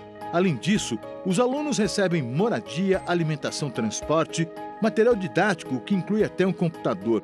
Eduarda veio do norte de Minas e assim, com toda essa infraestrutura, pode mergulhar nos estudos. Olhei toda a proposta da ILA, a metodologia que eles iriam utilizar e eu falo que foi tipo amor à primeira vista. A Ilum fica em Campinas e foi criada numa parceria entre o Ministério da Educação, Ciência, Tecnologia e Inovações e o CNPEM, Centro de Pesquisa em Energia e Matérias. Um investimento como esse é a gente olhar o futuro e olhar o desenvolvimento do país. Ou seja, jovens que tenham conhecimento do seu país, o conhecimento da ciência, entender quais são os problemas que o Brasil precisa atacar. E daqui a pouco, logo depois do Fala Brasil, tem The Love School, a escola do amor. A relação está entediante, sem graça, sem prazer, as conversas não batem e a intimidade não existe. Entenda a diferença entre o casamento xarope e o casamento top. Por que muitos casais enjoam e outros se dão bem para sempre. Você já entra armado com um pensamento que vai sabotar essa relação. Daqui a pouco, não perca, ao vivo, nossos professores receitam a solução. Na Escola do Amor. Bom, a gente falou, né, do Dia das Mães, que já é amanhã, Sim. e tem uma mãe que trava uma luta na justiça contra os avós paternos da filha dela de 5 anos. A mulher acusa os ex-sogros de fugirem com a criança há um ano e meio. Mandados de busca já foram feitos na casa dos denunciados, mas a menina não foi encontrada. A mãe, que não consegue nem falar mais com a filha, claro, está desesperada. Há um ano e meio, Tatiana está sem ver a filha de 5 anos. A menina foi passar um fim de semana com os avós paternos e não retornou mais. Eles não deixam falar, não deixam eu ficar de, de, é, com ela, não deixam trazer para casa, né? Porque eles dizem que tem medo de, de não ver mais, que não sei o quê. Sendo que a justiça deu o, o, o dia deu, deu sábado, de, sábado, de 8 da manhã às 5 da tarde. E eu deixava eles ficarem até o final de semana, às vezes, sabe, para deixar assim ela ter mais convivência com o pai, com a família. A briga de família pela guarda da criança começou quando Tatiana ainda estava grávida. Eles tinham que pagar a pensão e ela disse que não ia pagar pensão nenhuma, sempre. Não vou pagar pensão nenhuma, eu prefiro tomar essa criança, eu vou fazer de tudo, eu vou tomar essa criança. Há uma semana ela foi com o oficial de justiça a Morro do Chapéu, a 395 quilômetros de Salvador, onde os avós paternos moram mas eles não encontraram a criança. Todas as buscas e apreensões que tivemos, três buscas e apreensões que o juiz deu, deu para a gente, né? Então, quando eu fui, ia sempre buscar minha filha, eles sempre não estavam no local e então logo em seguida era derrubada. Eles diziam que a busca e apreensão foi derrubada. E eu ficava desesperada. A última vez que Tatiana falou com a filha foi há um mês através de uma videochamada. Depois, os avós paternos teriam proibido o contato dela com a criança. A preocupação é de que a menina esteja sofrendo agressões. Eu não sei o que eles fazem. Quando eu fui pegar ela e ela quis vir embora comigo, eles beliscaram ela. O maior desejo da mãe é voltar a morar com a filha novamente. Eu não consigo mais viver. Você botar uma criança no seu ventre e você não poder tá, dormir e acordar. Para mim é, é uma pior dor que a gente tem, sabe? Um miliciano foi surpreendido pela polícia na festa de aniversário da namorada. Ele estava numa casa noturna e, acredite, com uma granada. O guarda-costas dele também foi levado para a cadeia. Da festa de aniversário da namorada, direto para a prisão. Foi o que aconteceu com esse homem, Luiz Felipe Santos Maia, de 32 anos. Ele é suspeito de participação na milícia e foi surpreendido por policiais da Delegacia de Repressão Entorpecentes na saída de uma casa de festas, em Campo Grande, zona oeste do Rio. Estabelecemos em, em locais estratégicos ali, próximo aonde a festa ocorria, para que não notasse a presença da polícia a fim de, de, evitar uma reação. De acordo com a polícia, após a prisão de Rodrigo dos Santos, o Latrel, em março deste ano, Luiz Felipe Santos Maia passou a ser o segundo homem na hierarquia do grupo paramilitar, comandado por Luiz Antônio da Silva Braga, o Zinho. Desde então, Maia era o responsável por pelo menos quatro áreas dominadas pela milícia na zona oeste do Rio. Ele estava responsável, inclusive, pela expansão da milícia, fazendo frente ali é, na divisa da zona oeste com a Baixada Fluminense ao grupo rival que seria o do Tandera. Na mesma ação, os policiais também prenderam Jonatas Prates Gomes, de 37 anos. Condenado pela justiça, ele estava foragido e fazia a segurança de Luiz Felipe. Com a dupla, que já foi encaminhada para o sistema prisional do estado, a polícia apreendeu dois veículos, munições, carregadores, uma pistola e uma granada. Só vai, em tese, se distrair numa festa de aniversário e carrega consigo uma granada. É algo assim inadmissível e inimaginável. Sem dúvida. E a guerra na Ucrânia continua deixando vítimas entre os civis. Nesta sexta-feira, o presidente americano Joe Biden anunciou um pacote econômico justamente para ajudar os ucranianos. A gente conversa ao vivo com a Ana Paula Gomes, que está na Europa, né? Nossa correspondente em Portugal tem as informações para a gente. Ana Paula, uma boa tarde para você em Lisboa. Bom dia, Roberta, Talita. Olha, o governo americano anunciou um pacote de 150 milhões de dólares, ou seja, 750 milhões de reais para equipamentos militares para a Ucrânia. E na Ucrânia, o lugarejo aí chamado Bakhmut, pelo menos três pessoas morreram num ataque de mísseis feito pela Rússia. E do outro lado, os ucranianos divulgaram imagens de um drone que destruiu uma embarcação russa e também um prédio que armazenava mísseis da Rússia. E o presidente Vladimir Putin se prepara para o discurso do Dia da Vitória, quando os russos comemoram a vitória e o final da Segunda Guerra Mundial, que acontece agora na segunda-feira. E segundo fontes do Kremlin, o Vladimir Putin prepara um discurso com revelações apocalípticas da guerra. Essa foi a palavra usada. Voltamos ao estúdio. E um avião caiu em cima de casas perto do aeroporto de Houston, nos Estados Unidos também. A aeronave levava quatro pessoas a bordo, tinha acabado de decolar. O piloto tentava retornar para o aeroporto depois de perceber um problema no motor, mas acabou caindo no quintal de algumas residências, até parar. Ainda houve um pequeno incêndio na aeronave e olha, por muita, mas muita sorte, ninguém se feriu, porque um avião cair no quintal ali na, né, numa região de várias casas, várias residências e nada acontecer, realmente é um milagre. É aquilo que a gente fala, milagre, né? Sim. Não era para acontecer mesmo e aí protege. E uma pesquisa mostra que oito em cada dez brasileiros já conheceram alguém com câncer. É, além disso, 63% das pessoas acreditam que a doença deve ser tratada com prioridade no sistema público de saúde. A palavra câncer sempre vem carregada de dor, medo e tristeza para muita gente. Não tem cura, né? Que hoje em dia, mais que as medicinas é tudo avançado, hoje em dia você não tem cura para o câncer. Não é difícil encontrar pessoas que perderam parentes ou amigos por causa da doença. Já perdi um avô com, com câncer de próstata. Um amigo próximo teve câncer esse ano que passou, né? E, infelizmente ele veio a óbito, né? Uma pesquisa divulgada esta semana confirma que 8 em cada 10 brasileiros já tiveram um conhecido com câncer. 40% disseram que a doença já afetou alguém do núcleo familiar. O percentual de brasileiros que declararam ter diagnóstico de câncer é de 5%. A pesquisa revelou também que 42% dos entrevistados citaram algum tipo de sentimento negativo sobre o assunto, como morte, sofrimento e tristeza. 24% associaram o câncer à morte ou uma doença fatal. Isso torna ainda mais desafiador a gente conscientizar, a gente fazer com que as pessoas compreendam a importância da prevenção, da detecção precoce e do início ágil do seu tratamento. Um dado da pesquisa causou surpresa. 63% dos brasileiros citam que o câncer deve ser tratado como maior prioridade pelo governo. Em segundo lugar, aparece o consumo de álcool e as doenças cardiovasculares. Tem uma população absurdamente tocada, impactada pela doença, mas que reconhece a relevância do câncer como uma doença que tem que ser tratada de forma prioritária. Tratamento que mudou a vida da Bárbara. Ela descobriu um câncer de mama com 29 anos de idade quando ainda estava amamentando o filho, Nicolas. A vontade de acompanhar o crescimento do filho, que hoje está com 3 anos, encheu o coração dela de esperança.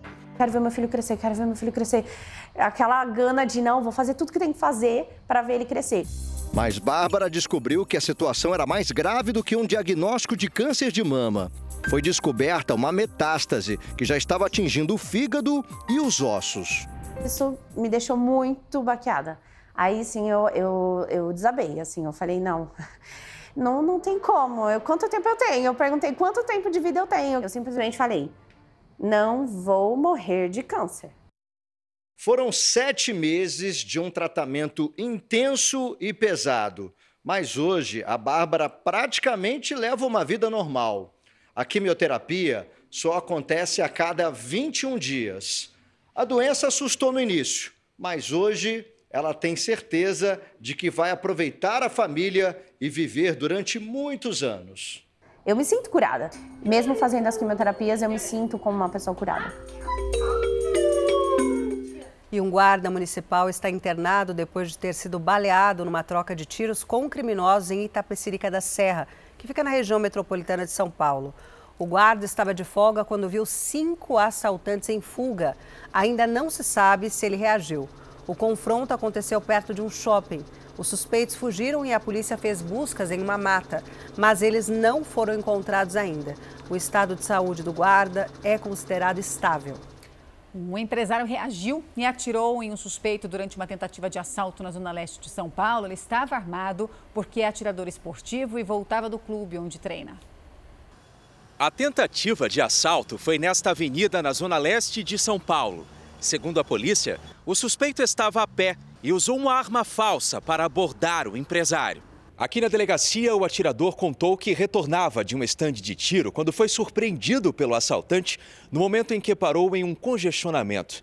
O suspeito teria sido agressivo e o empresário reagiu, atirando duas vezes. O criminoso, identificado como Diogo da Silva Santos, de 37 anos, foi levado para um pronto-socorro da região, mas morreu pouco depois. O empresário não quis falar sobre o caso. O advogado dele explicou que o cliente é um atirador esportivo. Os atiradores esportivos têm direito a portar uma arma quando estão indo ou voltando de um clube de tiro, que é o que ele estava fazendo. Ele recebeu voz de assalto, parado na avenida, teve uma arma apontada contra o seu rosto chegou até a ser agredido com essa arma. Essa arma foi, foi batida no rosto dele. Ele, achando ser uma arma de verdade e achando que a sua vida estava em risco, é, utilizou o seu armamento. E uma pesquisa realizada nos Estados Unidos acendeu o alerta, o sinal de alerta, para aquele cochilo, sabe, que muitos idosos costumam tirar ali, né, Roberta, ao longo do dia, principalmente depois do almoço, né? Pois é, alguns dados revelam que se entregar né, a esse soninho pode indicar maior tendência a desenvolver o mal de Alzheimer. Apesar de boas noites de sono, Dona Carmen mantém o hábito de cochilos rápidos durante o dia. Não tem hora. Tem vezes que antes do almoço eu sento no sofá, na poltroninha lá, e dou um cochiladinho de leve. Mas bem pouco. Agora, depois do almoço, um pouquinho mais. Ela tem 91 anos e gosta dessas pausas. Gosto. Quem não gosta? Mas os cientistas estão de olho nesse costume entre pessoas com mais idade. Pesquisadores de um hospital de Boston, nos Estados Unidos, observaram que idosos que cochilavam pelo menos uma vez ao dia, por mais de uma hora, foram 40% mais propensos a ter diagnóstico de Alzheimer em relação aos que não tinham esse hábito. Existem duas possibilidades, né? Será que os pacientes idosos que cochilam mais estão em risco aumentado de desenvolver qualquer tipo de demência? Né? Ou outra hipótese, né? Será que o idoso que está cochilando, né? Ele já está sobre é, com a fisiopatologia de uma demência instalada. Foi uma pesquisa grande que acompanhou cerca de 1.400 pessoas com idade média de 81 anos durante 14 anos pegou a comunidade científica aí de surpresa. As pesquisas até hoje todo mundo fala que tirar cochilo, um cochilo faz bem, né? Faz bem para o humor, faz bem para a memória, faz bem para o risco cardiovascular. O estudo é mais uma tentativa dos cientistas em entender os mecanismos para diminuir os riscos ou retardar o mal de Alzheimer. O diagnóstico de pessoas com a doença cresceu 127% nos últimos 30 anos no Brasil e até 2050. Esses números podem aumentar em até quatro vezes de acordo com uma projeção feita por especialistas. O que se sabe até agora é que corpo e cérebro em movimento são as melhores armas contra a demência. Neste centro de atividade para idosos, por exemplo, eles fazem pilates, jardinagem, cantam e dançam. Cochilo aqui é raridade. Eu às vezes deito, mas não durmo não, não gosto de dormir de dia. Qual a atividade que a senhora mais gosta? Eu gosto de cantar muito. Toda a vida, adorei cantar. Gosto bingo, eu gosto de fazer ginástica. E eu gosto de fazer trabalhos manuais. Eles chegam muito depressivos, solitários, tristes, é, com algumas é, dificuldades de comunicação, é, de mobilidade. E em pouco tempo, a gente já consegue ver diversas melhorias para eles. Então, eles começam a socializar, conversam é, sobre diversos assuntos, começam a melhorar na questão da saúde também. A neurologista explica que o estudo serve de alerta para entender os impactos do padrão do sono mesmo diurno. Mas ele ainda não tem uma conclusão muito clara e não é possível afirmar que aquela cochiladinha à tarde causa Alzheimer. Por isso, não é preciso alarde e nem deixar de lado a pausa, mas é bom ficar de olho nos idosos. Continue tirando seus cochilos durante o dia sem problema nenhum, se isso não está afetando o seu sono noturno, né?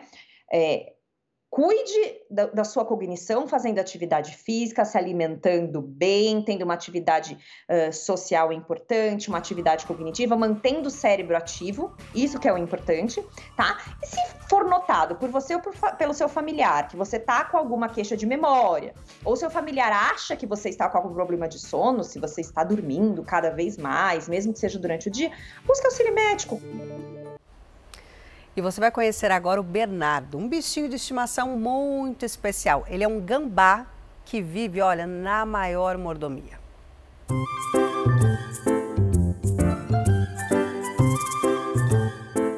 Todos os dias a rotina da Daiane é a mesma. Ela dá ração para o cachorro da casa, o Flash, também para o Fininho, o gato, para o Jubileu e para Kika, as calopsitas, e, claro, para o Bernardo, o gambá. Não, peraí. O gambá? É isso mesmo. O novo mascote da casa é esse gambazinho. E aliás, a ração dele não é qualquer coisa não, viu? Eu dou dois ovos de cadorna para ele por dia, uma papinha de bebê e ração de gato molhada, sachêzinho de carne que ele não come qualquer coisa. O gambá Bernardo surgiu por acaso na vida da Daiane e da família dela. Fiquei meio assim, né? Porque todo mundo falava coisa, mas daí eu fui pegando carinho com ele, olhando ele, ele olhando em mim. Aí eu falei, não vou soltar porque ele vai morrer. Aí comecei a olhar nele, ele se apegou comigo e nós se apegou com ele. Hoje, o amor pelo Bernardo, que tem quatro meses de vida, é tão grande que ele dorme nessa gaiola, dentro do quarto da Daiane. Eu vou dizer para vocês, viu?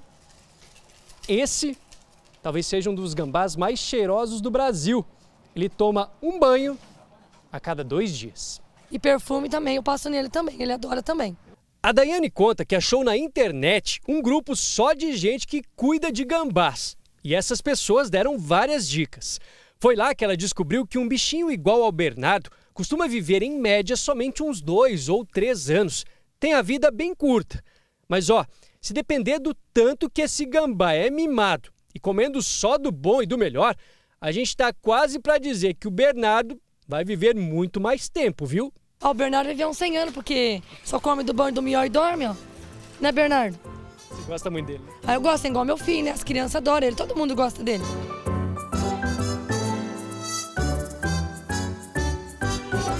aplicativo de mobilidade urbana promete facilitar a vida de quem depende do transporte em Rios em Belém, no Pará. O projeto vai ser apresentado numa feira de tecnologia nos Estados Unidos. Sabrina, de 22 anos, mora em Barcarena e estuda em Belém. Todos os dias ela vem e volta para casa de barco. É o meio de transporte mais cômodo para ela. É mais rápido que tem para o estudante vir. Leva uma hora de tempo para a gente vir, né? Rodeada de rios e baías, Belém tem no transporte fluvial um dos principais meios de locomoção. Pelo menos 2 milhões de pessoas fazem uso do modal hidroviário para se deslocar para as ilhas e outros municípios. Para proporcionar a integração das comunidades que precisem desse meio de transporte, um grupo de garotas criou um aplicativo. Ele vai disponibilizar horários, dias e locais de saída das viagens em vários pontos dos rios. A proposta é ajudar pessoas da comunidade ribeirinha e os turistas a se locomoverem com mais facilidade pelo rio e melhorar a questão da mobilidade fluvial. As integrantes moram no bairro do Jurunas e Ilha do Cumbu e conhecem a rotina dos rios. Um dos mentores do projeto é o professor Bruno Ricardo. O aplicativo ele já existe, ele está em fase de teste, em breve poderá ser utilizado por todo mundo que queira visitar as ilhas próximo a Belém. O aplicativo Jungle Boat será apresentado na 13ª edição do Techno Girls. O evento oferece intercâmbio de quatro semanas nos Estados Unidos para meninas cientistas e tecnológicas. Esse problema da falta de mobilidade fluvial é muito comum, principalmente aqui na nossa região. E nós esperamos que com o Jungle Boat a gente consiga dar a essas pessoas que querem viajar para dentro do rio mais acessibilidade e aos idosos pessoas com deficiências também essa acessibilidade para fazer as viagens. E olha, você vai ver agora relatos de pessoas que foram vítimas de golpistas enquanto imaginavam, né, Roberto, que estavam vivendo uma grande paixão, um grande amor. É, em um dos casos, né, o criminoso mentia tanto que chegou a dizer que estava muito doente. A mulher acreditou e acabou perdendo 15 mil reais. A pedido da vítima, não vamos identificar o golpista. Paula tem medo que ele faça algo de mal contra ela e a família. Tudo começou quando Paula chamou um carro por um aplicativo. O motorista, simpático e muito comunicativo, se apresentou como Eliahu. Disse que era israelense e estava no Brasil fazendo trabalhos voluntários. Conversaram muito e no fim da corrida, Paula passou o número de telefone. Né, isso aconteceu em 2019 e logo de cara, assim, ele pareceu muito intenso, muito empolgado e isso me deixou um pouco com o pé atrás. Foi aí que eu resolvi dar uma recuada, né? Eu bloqueei ele. Quase dois anos depois, o motorista liga para Paula de outro número de telefone e a convida para sair. Foram muitos encontros, até que o romance começa. O golpista dizia que era de família rica, mas apesar disso, três meses depois do início do relacionamento, começaram os pedidos de dinheiro. Ele começou a parecer bastante nervoso, dizendo que estava com dificuldades financeiras e que ele não poderia pedir ajuda para a família dele em Israel, porque senão eles o obrigariam a voltar para Israel. Apaixonada, a estilista começou a pagar todas as contas do namorado. As transferências eram frequentes. Créditos para o celular, remédios. O golpista usou todo tipo de desculpa para tirar dinheiro de Paula. Disse até que era autista e teve o tratamento médico pago por ela. Ao todo, ela perdeu 15 mil reais. Está em tramitação em Brasília um projeto de lei, é o 6.444 de 2019, onde há uma intenção de se inserir taxativamente o nome estelionato sentimental na tipificação, que isso vai facilitar muito. Este homem, que não quer ser identificado, conta como caiu num golpe também movido por paixão e muito glamour. Ele se porta como um cara né, viajado, todos os encontros eram em restaurantes é, caros. Mas depois de cinco meses, a vítima terminou a relação. E foi aí que o pesadelo começou. A vítima teve as contas clonadas e cartões foram cancelados. Coisas super estranhas começaram a acontecer, tipo o técnico vir cancelar a minha luz, todas as minhas contas de e-mail foram invadidas. O homem que aplicou o golpe na vítima é Rafael Correia de Paula. Ele se dizia herdeiro e administrador de fazendas no Triângulo Mineiro. Esse personagem foi usado para tirar proveito de homens e mulheres em aplicativos de relacionamentos. O caso teve ampla divulgação no início do ano. Na época, falamos com o Rafael por telefone, mas ele não autorizou a divulgação dos áudios. Ele contou à nossa equipe que as denúncias contra ele são falsas e que até então a vítima não teria apresentado provas do golpe e que ele também teria feito um boletim de ocorrência. Agora, tentamos novamente contato com o Rafael, mas ele não quis falar com nossa equipe. O golpista foi denunciado, mas o caso segue em segredo de justiça. Eu estava mexendo no, no meu celular um dia e, e, e, aí eu vi esse aplicativo. E essa pessoa me chamou, né? E aí ele começou a conversar comigo. Aí a gente ficou tempo batendo papo e tal, até que ele me pediu o e-mail. O homem se apresentou como Kelvin Disse que era viúvo, trabalhava como engenheiro em um navio petroleiro e que estava na Rússia. O perfil encantou a vítima. Daí ele começou a dizer para mim que ele estava apaixonado. Depois de meses trocando mensagens, o golpista disse que estava com medo, que navios como o dele estavam sendo atacados por piratas. Foi aí que o golpe começou. O falso russo disse que precisava enviar uma mala com pertences. Começaram então os pedidos de dinheiro para pagar os custos do envio da mala para o Brasil. Ele foi, foi ligando, dizendo para mim que tinha mais taxas, mais taxas, mais taxas. Eu sei que totalizou no valor de 125 mil reais. Mas por que tantas pessoas caem em golpes como esse? A especialista diz que é possível sim identificar rapidamente o criminoso. Desconfie daquela pessoa que em cinco minutos de conversa consegue saber tudo sobre a sua vida. São geralmente nesses cinco minutos que o criminoso avalia se você é ou não uma vítima em potencial. Evite passar o seu endereço e informações pessoais no geral. Fique atento porque às vezes a pergunta sobre qual é o seu endereço vem num formato diferente, do tipo: posso te enviar um presentinho? Você quer receber um mimo? Antes de marcar um encontro, procure informações sobre aquela pessoa nas redes sociais, na internet. Para as vítimas desses golpistas, o sentimento agora é o mesmo. Elas não acreditam que vão receber o dinheiro de volta. Infelizmente, nenhuma esperança.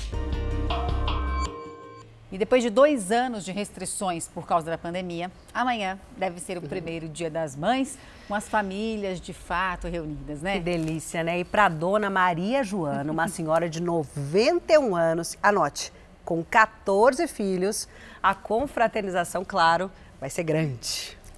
Cabelos brancos, vestidinho comportado, linha e agulha nas mãos preparadas para fazer um fuxico. Essa é a típica vovó, certo? Errado! Essa é a dona Maria Joana, que de dona não tem nada.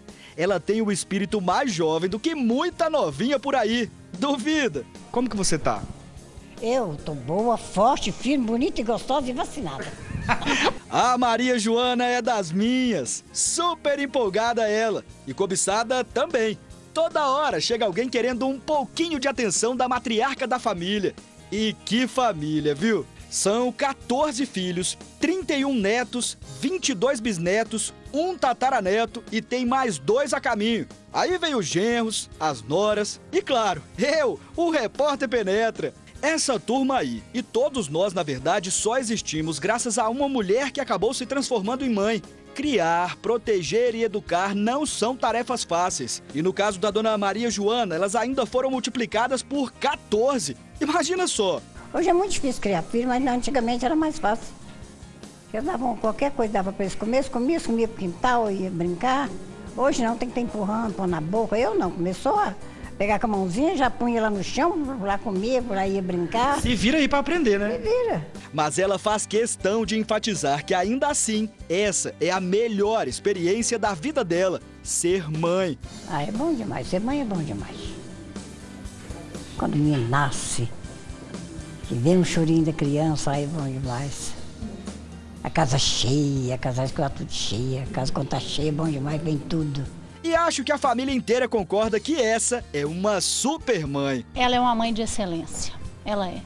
E ela soube nos educar muito bem, ela pôde fazer escolhas, e a escolha melhor que ela fez foi criar os filhos, porque ficou viúva jovem, bonita, e a escolha que ela fez foi a família. Ela sabe aconselhar a gente, né?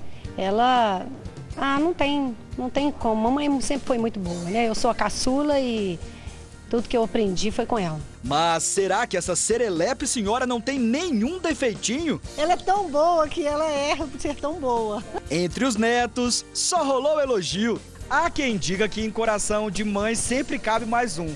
Só que também tem uma galera aqui falando que tem um lugarzinho especial, sabe? Tipo um trono dentro do coração dessa jovem senhora essa aqui acha que o lugar é dela.